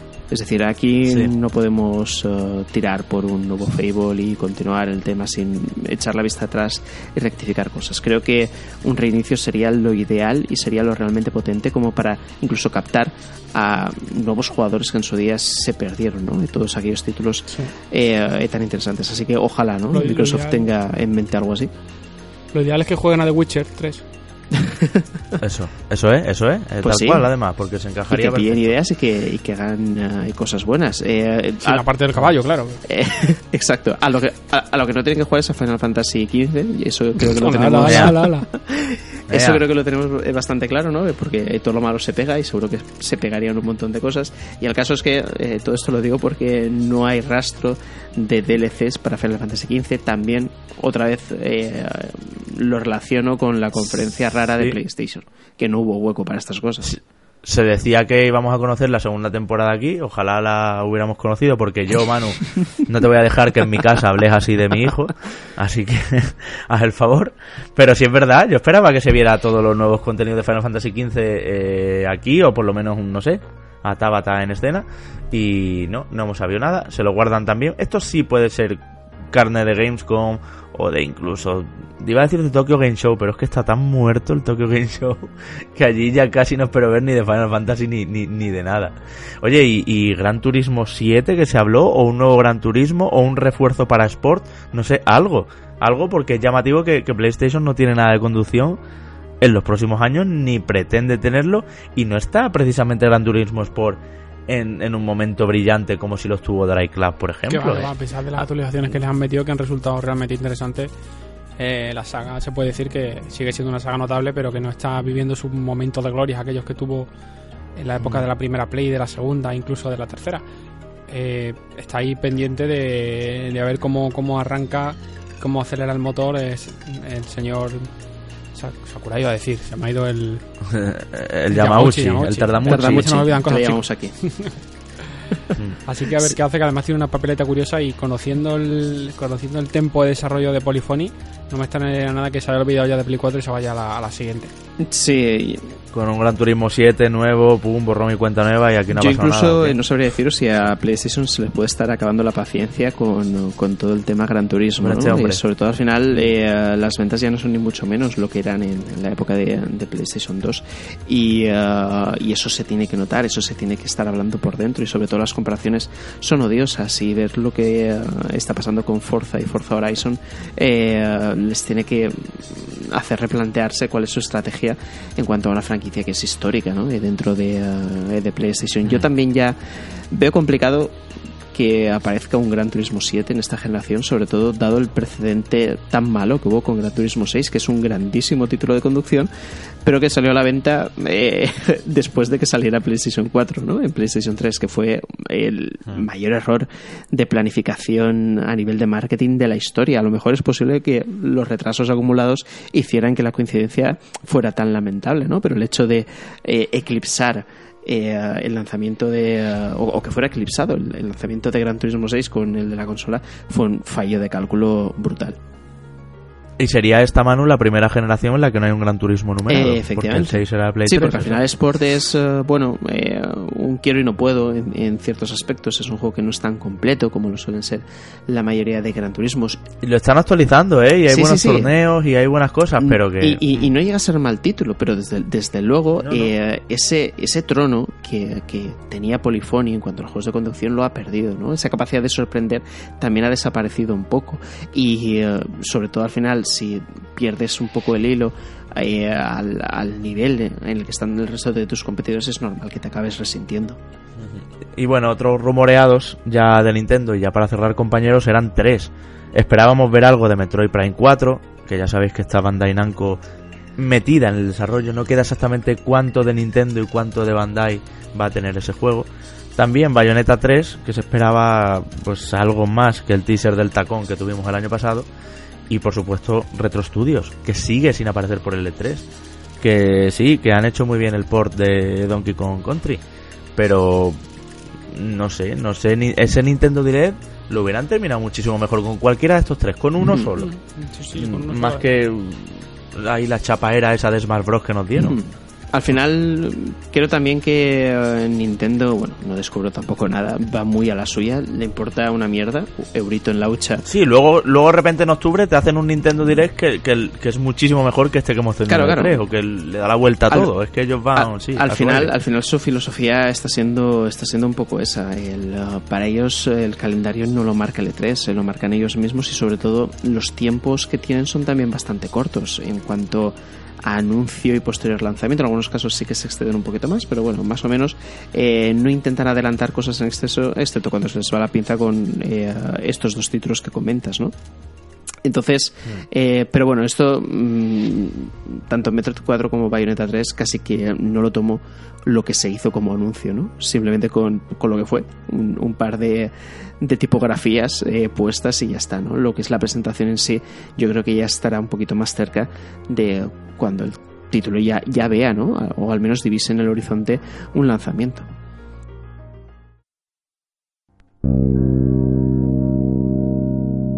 La semana pasada os preguntábamos cuál era para la comunidad de Reconnectors, para todos los que nos oís y comentáis en Evox, en iTunes, en YouTube, eh, vuestro juego de L3. Nosotros ya visteis con cuál nos quedábamos cada uno. Y tengo que decir, chicos, que he contado los votos. Y enhorabuena, Manu, porque ha ganado The Last of Us 2 como el juego de L3 para nuestros amigos oyentes. Seguido de Resident Evil 2 Remake y seguido de Ghost of Tsushima han sido un poco los juegos que más han gustado. Es decir, amigos oyentes reconectados, veo que la conferencia PlayStation os flipó, porque casi todos los votos han estado centrados ahí, luego ya en otros títulos también, por supuesto. Eh, os paso a leer comentarios que nos han dejado esta semana. Por ejemplo, eh, María de Sancha nos dice, me estreno en vuestra comunidad, lo prometido es deuda, Sergi. Me moláis un montón, sois ágiles, habláis muy bien y el contenido es súper interesante. Por vuestra culpa, ahora quiero jugar a Detroit Become Human y a Pokémon Let's Go, y no me los puedo pagar. Fuisteis el programa que seguí antes de ir al E3 y mi marido y yo hemos flipado de lo que sabéis. Se nota mucho que sois profesionales de la información, además de gamers locos. Ya que lo preguntáis, mi videojuego del E3 ha sido Resident Evil 2 Remake. Aunque me ha sido imposible probarlo, la cola nunca estaba abierta. El remake del 1 fue el primer juego que jugué en serio en esta época de reenganche y todavía es mi segundo juego preferido. Además me encanta el terror. Como recién llegada a este mundo, me gustaría haceros una pregunta. ¿En qué orden Sony, Microsoft y Nintendo creéis que saldrán las consolas de la próxima generación y qué esperáis de ellas? Mm, pues eh, yo diría Xbox, PlayStation y Nintendo. Pues yo diría PlayStation, Xbox y Nintendo. Nintendo es la última seguro, pero yo creo que, eh, que no sé por qué PlayStation Parece ser, ¿eh? Por... ¿Se va a adelantar con la Play 5? Eh, parece ser como que tenga cierta prisa. Al menos las informaciones que, eh, que se divisan, mm. los rumores, eh, parece incluso que me da la sensación que tiene más prisa PlayStation que Microsoft para, para empezar una nueva etapa tecnológica. Aunque mm, quien debería tener más prisa tal vez es Microsoft. Pero como ha sido tan rara esta generación con, con consolas, con revisiones de consolas tan importantes como PS4 Pro y Xbox One X, sobre todo de Microsoft, ¿no? que ha llegado un poquito más tarde con esta revisión de la consola. Eh, ambas tienen motivos como tanto para retrasar la generación como para cortarla cuanto antes, ¿no? Y, tomar la delantera en, la siguiente va a ser, eh, yo creo que es una de las situaciones más complejas a la hora de, predecir un poco el futuro. ¿no? Eh, somos ahora mismo un poco en Michael Patcher, con lo que vayamos a decir, que no podemos cagar fácilmente. Otro grito más. cualquier cuñada. Yo, creo por, por tirarme a la piscina también como vosotros. De hecho, yo voy a tirarme a la piscina en plan con calendario. Eh, ah, creo que vamos a tener en octubre, noviembre de 2020, como muy tarde, o incluso 2019, si no por ahí, la, la. Bueno, 2019 no. 2020, octubre, noviembre, la consola nueva de Microsoft. Antes de marzo de 2021, la PlayStation nueva. Y... ¿Tanta diferencia, Enrique? ¿No va a pasar como con esta generación que, que, salieron con 12 días de diferencia? Creo que no llegan porque van tan sobrados que no les hace falta. Y yo creo que una Switch 2.0, que no, que no quiere decir que es una consola nueva de Nintendo, sino una Switch Plus o como tú quieras llamarla, posiblemente el año que viene. ¿eh? Hmm. Yo eso. El año que viene. Yo eso sí, lo pienso. sí, eso sí es decir, no una, no una nueva consola de nieve. No, eso yo creo que es muy, muy pronto. Pero una revisión de la actual Switch lo veo más que nada porque esos márgenes que siempre he dicho negros que hay alrededor de la pantalla, Sí, eso lo- estoy convencido, esos marquitos eh, se van a convertir en pantalla en la siguiente revisión, segurísimo. Gencio Padilla nos dice un saludo a todos. Me gustaría añadir dos datos a vuestro análisis del E3.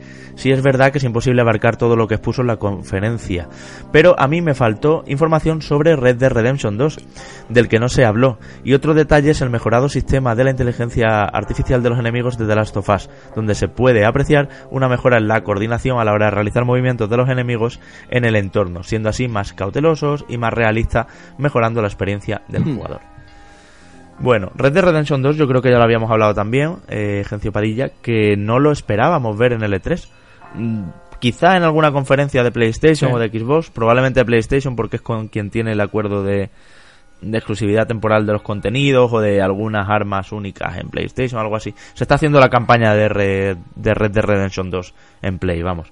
Pero yo creo que Rockstar tiró muy bien su último vídeo hace unas semanas y dijo yo de todo el jaleo de Los Ángeles me quito de en medio y ya iré yo a la mía. Sí, de hecho a partir de ahora calculo yo que eh, sobre todo, no sé si incluso en el mes de julio, pero Rockstar empezará a sacar vídeos relativos a, a la historia. En algún punto determinado, eh, compañeros de la prensa irán a probar el modo online, que estoy convencido que va a ser una Sí. de las cosas más importantes de este título y ya la promoción va a ser así. Rockstar no habitúa a aparecer en L3 y menos en la conferencia de, de ninguna compañía. Son un poco la Apple de los videojuegos, de la misma forma que la Apple no va a Barcelona al Congreso Mundial de Móviles, ¿no? que se hacen su propio evento. Exacto. Ellos mismos se hacen sus directs, ¿no? sus Nintendo Directs, por decirlo de, alguna forma, Sí. sus vídeos, y ya se promocionan en el momento donde vean que tienen visibilidad máxima, que tampoco les hace falta, ¿no? porque siempre acaban acaparando eh, la atención. Pero bueno, por la forma de trabajar, ahí creo que también acertamos ¿no? a la hora de, de decir que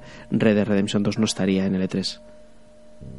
Y lo que dice de Last of Us 2 de, de los enemigos de la inteligencia artificial, toda la razón. Es verdad que hemos visto en el gameplay eh, que se llaman entre sí, que utilizan diferentes rutas de escaramuza para rodearnos. Eh, es muy interesante y puede que sea uno de los puntazos de este juego. La IA de Es los que, enemigos. es que ya la inteligencia artificial, Javi, de, de Uncharted 4, y aquí que tengo a Enrique, que seguro que me va a dar Sí. la razón, eh, era, era bastante buena a mi modo de ver sobre... Y en, y en modos de dificultad alto se notaba Exacto, también. se notaba subida, todavía más, no era lo típico que subes y simplemente eh, se nota en el, en el aumento del daño que hace eh, el enemigo, ¿no? Yo creo que se, se movían mejor e incluso la IA amiga eh, trabajaba bastante bien, ¿no? Entonces eh, es lógico que este tipo de, de virtudes que han tenido títulos de Naughty Dog se aprovechen luego en otros, ¿no? Todas las compañías acaban haciendo eso, por supuesto, y dado eh, el punto en el que estamos, no solo que lo aprovechen, sino que lo mejoren. Ujú. Kini86 nos vuelve a, a poner en la tesitura de elegir. Nos dice, hola chicos, para mí como conferencia la mejor fue la de Microsoft. Duradera, amena, gran cantidad de juegos, súper completa. Pero claro, luego ves los juegos que presenta PlayStation y te sube el hype. Al final la mayoría de juegos presentados por Microsoft los podrás jugar en la consola de Sony, salvo sus exclusivos, Forza, Gears, Halo. Si Sheldon tuviera que volver a decidir entre Xbox y PlayStation, visto lo visto en L3, ¿cuál le recomendaríais? Mm, bueno, eh, es, eh, es complicado, sobre todo porque no. Yo creo que para decidir qué consola comprar eh, hay que atender a mucho más ¿no? del tema de, de exclusivos. Yo, por ejemplo, que soy un jugador que pasa bastante, bastante tiempo on- online, si tuviera que comprarme una consola, miraría muy bien eh, dónde van a estar la mayoría de mis amigos ¿no? a, la hora, a la hora de jugar. ¿no? Y ah, lo único que al final soy un fricazo y me acabaría comprando todas para jugar también a lo que a mí eh, me interesa. ¿no? Ahora mismo yo creo que por exclusivos vale más la pena comprarse una PlayStation 4 o PlayStation 4 Pro, ¿no? También depende del tipo de exclusivos, porque yo creo que eh, tanto Xbox como PlayStation se acaban diferenciando bastante en sus títulos exclusivos, ¿no? A qué tipo de público intentan satisfacer, eh, qué género en concreto abordan. Yo siempre he visto, ¿no? La reducción un poquito a lo absurdo que Xbox eh, lo relacionó con los shooters siempre y eh, PlayStation a lo mejor con un, un abanico diferente, ¿no? Pese a que ahora también eh, yo creo que con Forza Horizon eh, también lo podemos aso- asociar a la conducción. Yo No, pero el rollito cinematográfico, los Naughty Dog, Claro. estos que decimos que marcan tanto a Play, Exacto. ¿verdad? Tanto los Quantic Dream como God of War este año, como no son juegos Naughty Dog, pero sí, son, son juegos en, eh, para en tercera persona, con un Mm. toque muy cinematográfico. Lo bueno es que también... no necesariamente difíciles tampoco, más o menos Sí. llevaderos en modo dificultad Sí, normal. eh, y, eh, y aparte que eh, son variados, ¿no? Eh, es decir, eh, God of War, por ejemplo, es muy cinematográfico, pero no tiene nada, nada que ver con Uncharted, ¿no? Uncharted sí que es un título de acción eh, con componente shooter importante. Y luego, por ejemplo, también tenemos Bloodborne, que eh, es totalmente eh, diferente a, a estos títulos. Yo creo que en cuanto a variedad de exclusivos, eh, creo que en calidad también, mm, PlayStation está ahora por delante, ¿no? Vamos a ver qué depara el futuro. Yo, En cambio, yo lo tengo en claro. cambio- ¿eh? Yo a Sheldon a día de hoy, bueno, ahora me dices en cambio, pero yo a Sheldon a día de hoy le recomendaría una Play porque es lo que dice el amigo, ¿no? Kini86. Creo que esta generación ya está decantada. Probablemente más amigos tuyos tengan la Play. Y muchos de los juegos que vimos en la mejor conferencia, que fuera de Xbox, Hmm. van a salir en Play también. Aunque sea un poco más tarde. en- pero creo que esta generación está un poquito decantada. Y iba a sí. añadir que, en cambio, eh, al final, eh, esto es como todo, ¿no? Eh, el- para gustos colores y, eh, y el- los gustos como los culos, que cada uno eh, tiene el suyo y tal. Eh, si no te gustan los exclusivos de PlayStation, la gran ventaja, creo yo, que tiene Microsoft es que los títulos multiplataforma se funcionan y se ven mucho mejor en, eh, en Xbox One X. En Xbox decir, One X. Y Manu, otra ventajaza, El 4K. la retrocompatibilidad y el Game sí, Pass. y aparte el 4K. Que Ojo tienes, a eso, que eh, también. un reproductor Si tú- 4K. Yo, por ejemplo, estoy disfrutando eh, de mi tele 4K, sobre todo gracias a la Xbox One X, que también Xbox One Claro. S eh, ofrece ese reproductor, cosa que no tiene PlayStation. Es decir, al final las- creo que las dos consolas tienen eh, sus virtudes, sus puntos más débiles y eh, cualquier decisión puede ser acertada dadas las circunstancias de cada uno. Yo Sí, personalmente sí, sí. ya digo, me quedo de momento con la combinación de PlayStation 4 Pro y Nintendo Switch. Bueno, eh, Jesús DMR 1993 nos hace una petición. Dice, por favor, una sugerencia. ¿Por qué no nombráis las canciones o la música que ponéis en los podcasts en la descripción de estos? Muchas molan y no siempre con el Shazam se pillan. Vale, yo le voy a decir a Jesús y a todos aquellos que les haya pasado esto que muchas veces desde la cuenta Reconectados mismo, eh, o Manu, Enrique o yo, eh, contestamos a los comentarios que dicen ¿qué canción suena en el 482? ¿Qué- o sea, el 432, ¿qué canción suena en el 3126? Eh, Esto lo podemos contestar en los comentarios. Poner en la descripción toda la música que está sonando de fondo igual sería una locura. Además muchas canciones son libres de, de derechos y, y, bueno, pues tienen títulos así como rarísimos para encontrarlas y demás muchas canciones también. Por ejemplo, me, entiendo que este programa, se re- o sea, perdón, que este comentario se refiere al programa de, la semana pasada. Son canciones de los juegos, intentamos, que estamos hablando. Sabéis que es una de las formas que hacemos reconectados al montarlo siempre. Es una ley que tenemos, lo monte quien lo monte de nosotros. Eh, si puede ser que suene la banda sonora de un juego mientras se está hablando de ese juego, pues así lo haremos. Así que con esa norma y luego animándote a que en los comentarios nos preguntes qué canción es concretamente la que quieres que no te detecta tu Shazam, que me hace mucha ilusión que, que la busques así, eh, creo que lo puedes tener. Esto para Jesús de MR y para todos los que alguna vez os lo hayáis preguntado. Rafford nos dice, hola chicos, yo me quedo con Gozo Tsushima de calle y ojo que The Last of Us 2 y Resident Evil Remake 2 eh, me tienen loco, pero que es que ese escenario a lo Akira Kurosawa me volvió loco. ¿Se sabe algo de la mecánica del juego? Si va a ser un sandbox tipo GTA o más tipo RPG. Breath of the Wild lo ha cambiado todo y me pregunto cómo va a afectar a juegos de este tipo. Por cierto, repito algo que comenté la semana pasada. E3 de samuráis, vale, pero madre mía con los futuros posapocalípticos y los trajes de Iron Man. Un saludo, cracks. Pues a ver, a nivel de mecánicas de Tsushima todavía no hemos podido ver mucho, más allá del gameplay que se ha mostrado en la conferencia de Sony. Eh, parece que va a ser un poco rollo eh, Horizon, pero más enfocado quizás a la acción directa, con el, un sistema de combate mucho más profundo, pero todavía está por ver cómo influye el tema de, bueno, la estructura narrativa, las misiones que pueda tener a nivel opcional, secundario.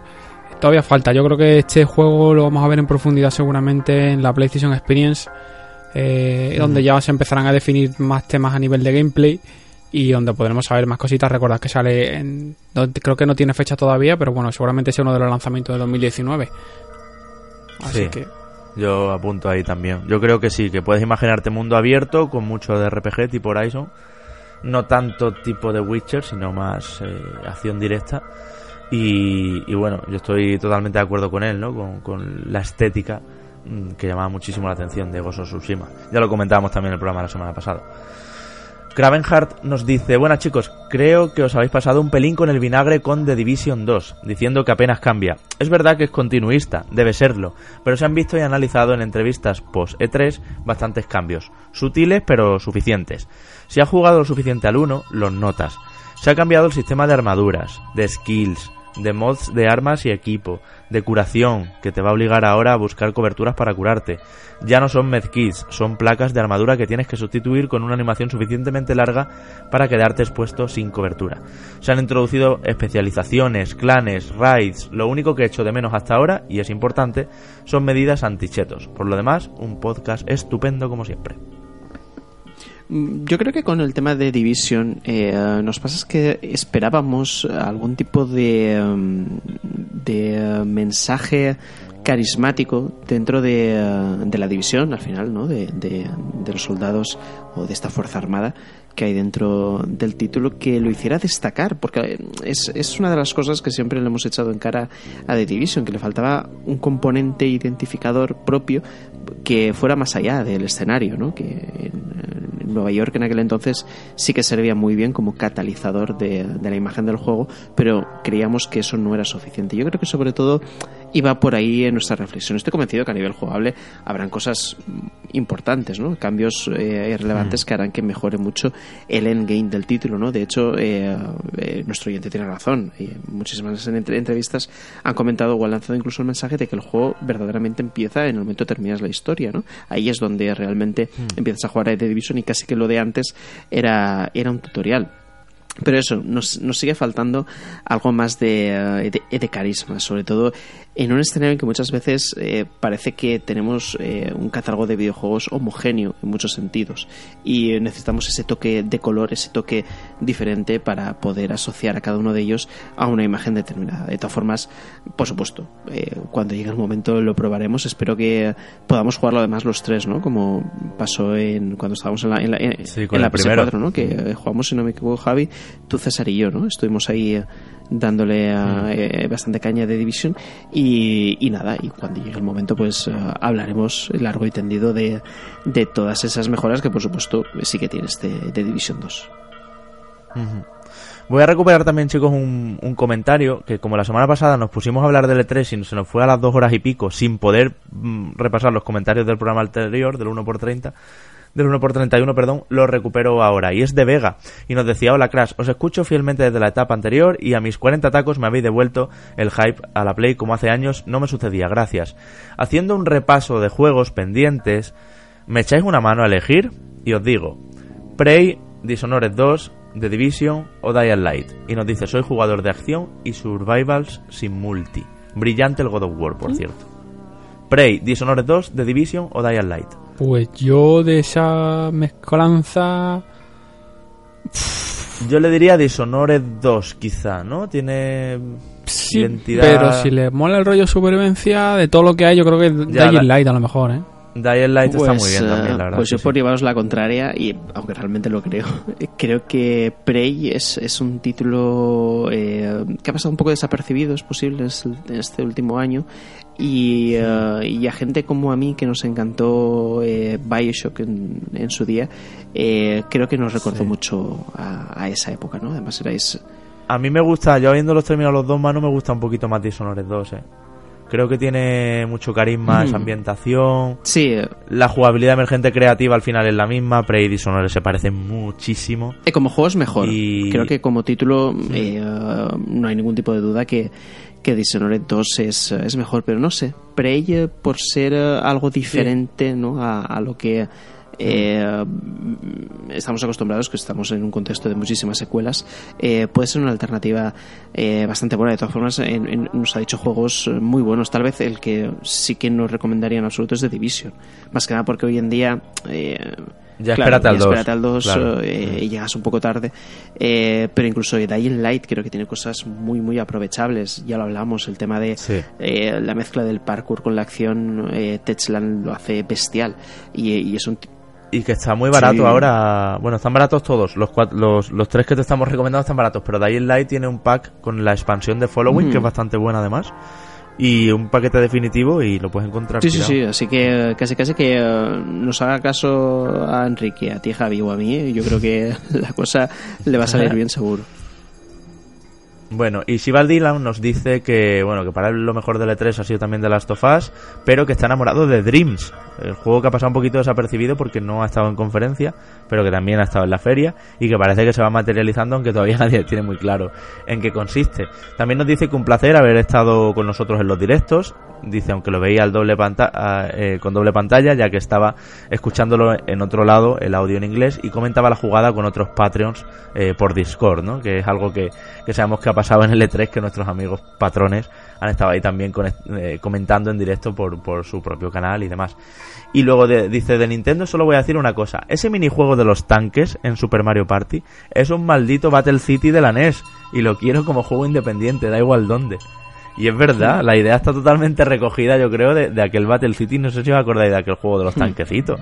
Supongo que sí. Venían todas las NES del mundo que tenían un 50 en 1 y cosas de esto. Sí, yo, yo mira, eh, antes que nada, eh, agradecer a, Siva Dylan, a Guillermo, por ejemplo, eh, a, a, todos los patrones que, que nos siguieron en en el E3 eh, eh, comento estos dos sobre todo porque eh, cuando tuvimos el problema con, con Ubisoft, con la conferencia, la, retransmisión, nos ayudaron bastante y nos prestaron ayuda, pues si necesitábamos alguna mano extra ¿no? para solucionar esos momentos tan delicados. estamos abrumados por, por, todos los comentarios positivos que nos habéis dicho, ya sea toda la gente a través de los comentarios de YouTube, de, de iVoox y, y también por el chat privado de, de los patrones pues eh, creo que hemos engordado eh, varios kilos, ¿no? De, lo contentos que nos habéis puesto. sí, sí, sí. Eh, y nada, simplemente palabras de, gracias por habernos elegido, ¿no? Sabemos que a lo mejor no tenemos la potencia que puedan tener medios como Station, como Eurogamer, pero bueno, con la experiencia que nos ha dado todos estos años al, al frente de, de, otros medios de comunicación, pues intentamos hacerlo lo mejor posible para vosotros. Para quien no sepa de lo que está hablando Manu, eh, invitaros a pasaros por el canal de YouTube donde están los directos de las conferencias que estuvimos viendo aquí en tiempo real, con nuestras reacciones, con nuestros comentarios, con nuestros equívocos también de esto está el juego y al final no era. este tipo de, cosas que, trae un E3 y donde también estamos soltando juegos y estuvo una comunidad bastante sana, eh, muy entretenida, muy bien y que la verdad es que daba gusto, ¿verdad? Trasnochar Manu y Enrique eh, en una feria que bueno, que nos ha dejado bastantes anuncios y que y que al fin y al cabo pues es la primera vez que en Reconectados la hacemos. Y los patrones que hablamos tantas veces de ellos también pues son toda esa gente que nos está ayudando y, apoyando en www.patreon.com barra reconectados a los que mandamos siempre un abrazo enorme sean del nivel que sean y que bueno están teniendo una experiencia de programa digamos un poco más cercana también con sus propios grupos de telegrams y, otro tipo de, de funcionalidades y de ventajas por estar ahí. Lionel Marrero nos dice, hola chicos, en primer lugar felicidades por la profesionalidad, el respeto con el que habéis retransmitido el E3, ha sido genial, soy incapaz de decantarme por un solo anuncio, pero sin duda mi corazón se divide también entre The Last of Us Parte 2 y Kingdom Hearts. Y ya que hablamos de este último, quería preguntaros, ahora que se está hablando de DLCs para este título, ¿en qué creéis que consistirán? ¿Pensáis que ahora es más probable que lancen un DLC en el que podamos jugar en el mundo de Coco? Un abrazo grande. Yo, que saquen un DLC que te explique la historia, con eso ya me conformo. Bueno, han dicho, han dicho de Kingdom Hearts que va a tener unas primeras cinemáticas o pinceladas a los acontecimientos más importantes de la serie para que todos los que entran con el 3, que recordemos va a ser el primer Kingdom Hearts en Xbox, por ejemplo, todos los que entran con el 3, em, pues tengan por lo menos los acontecimientos base clavados. Además, ya sabéis, hay un montón de guías en, en YouTube, de guías escritas, de un resumen de la mm. saga. Eh, y además va a haber en PlayStation, por ejemplo, un paquete con todos los Kingdom Hearts.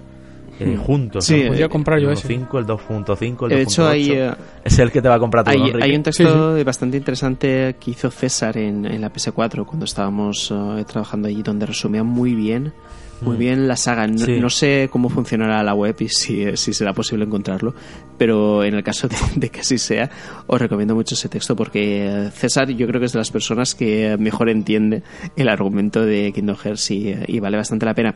Por, otro lado, lo que comentas Javi de los vídeos, eh, parece ser que Square Enix no escatimará en minutos para explicar eh, los diferentes sucesos, es decir, que podemos cogernos la Coca-Cola y las palomitas cuando eso venga y verlo tranquilamente, que menos mal, ¿eh? Yo agradezco, incluso habiendo jugado mm. a, todos los títulos, el poder recordarlo sin necesidad de pasármelos todos de nuevo, ¿no? Que esa es mi intención, pero bueno, en el caso de que no llegara, que es lo más probable, pues tengo esa opción de ver los vídeos y ponerme al día.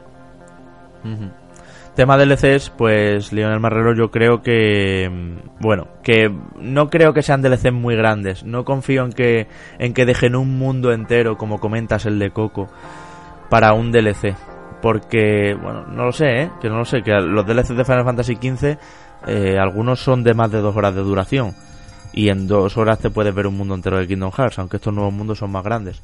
Pero no sé, yo creo que van a ser más bien asuntos más de, bueno, pues más piezas para la nave Gumi, o nuevas llaves espada y demás.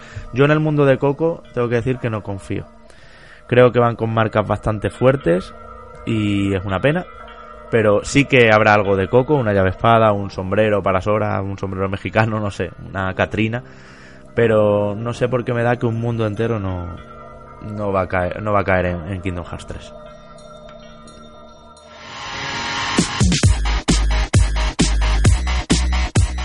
Y vámonos, todo esto os contamos esta semana, bueno, ya venimos con resaca del E3, eh, se nota, a mí se me nota un poquito en la voz, soy consciente. Pero bueno, en fin, todavía quedan muchas cosas que decir, muchas cosas que comentar de la feria, pero también muchas cosas que contaros de los juegos y los lanzamientos que está viendo y de los temas más calientes que sabéis que nos gusta traer también aquí, pues que generen debate o que esperamos leeros en vuestros comentarios, nos escuchéis en, el, en la plataforma que nos escuchéis. Enrique, te dejo hasta la semana que viene, eh, te dejo con Uncharted 4 y no sé si con alguna cosilla más que hayas estado viendo por ahí, porque igual se nos ha colado algo más que comentar. Eh, pues nada, me comprometo a terminar Uncharted 4 antes del próximo Reconectados y ya os puedo dar mi opinión sobre el juego, que no va a ser mala, aunque tengo mis reservas.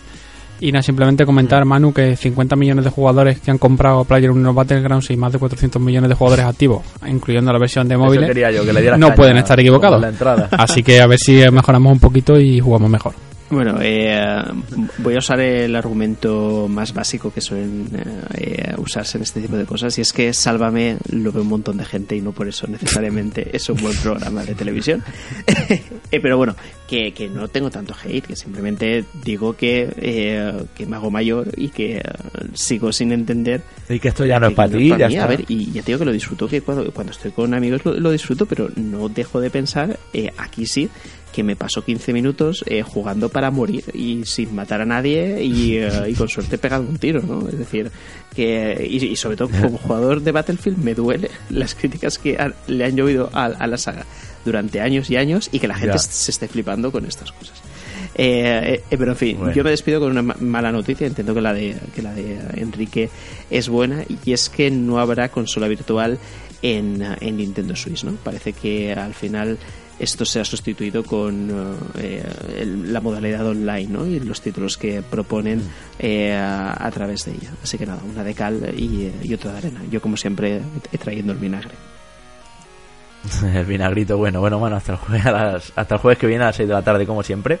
Y yo voy a, antes de, despedirme yo también, voy a aprovechar para eh, encomendar a todo el mundo que le eche un vistazo a las rebajas que está viendo tanto en Xbox como en PlayStation, especialmente eh, las de PlayStation, que no sé si os acordáis de aquella gama Platinum, claro que os acordaréis todos los que lo estáis escuchando, pues que ahora, bueno, ha venido un poco a renombrarse, ya lo vimos, ¿eh? en la pasada generación también, los PlayStation Hits llegan por fin a PlayStation 4, esos juegos eh, principales, juegos centrales a menos de 20 euros, a 19,99, vamos a 20 euros.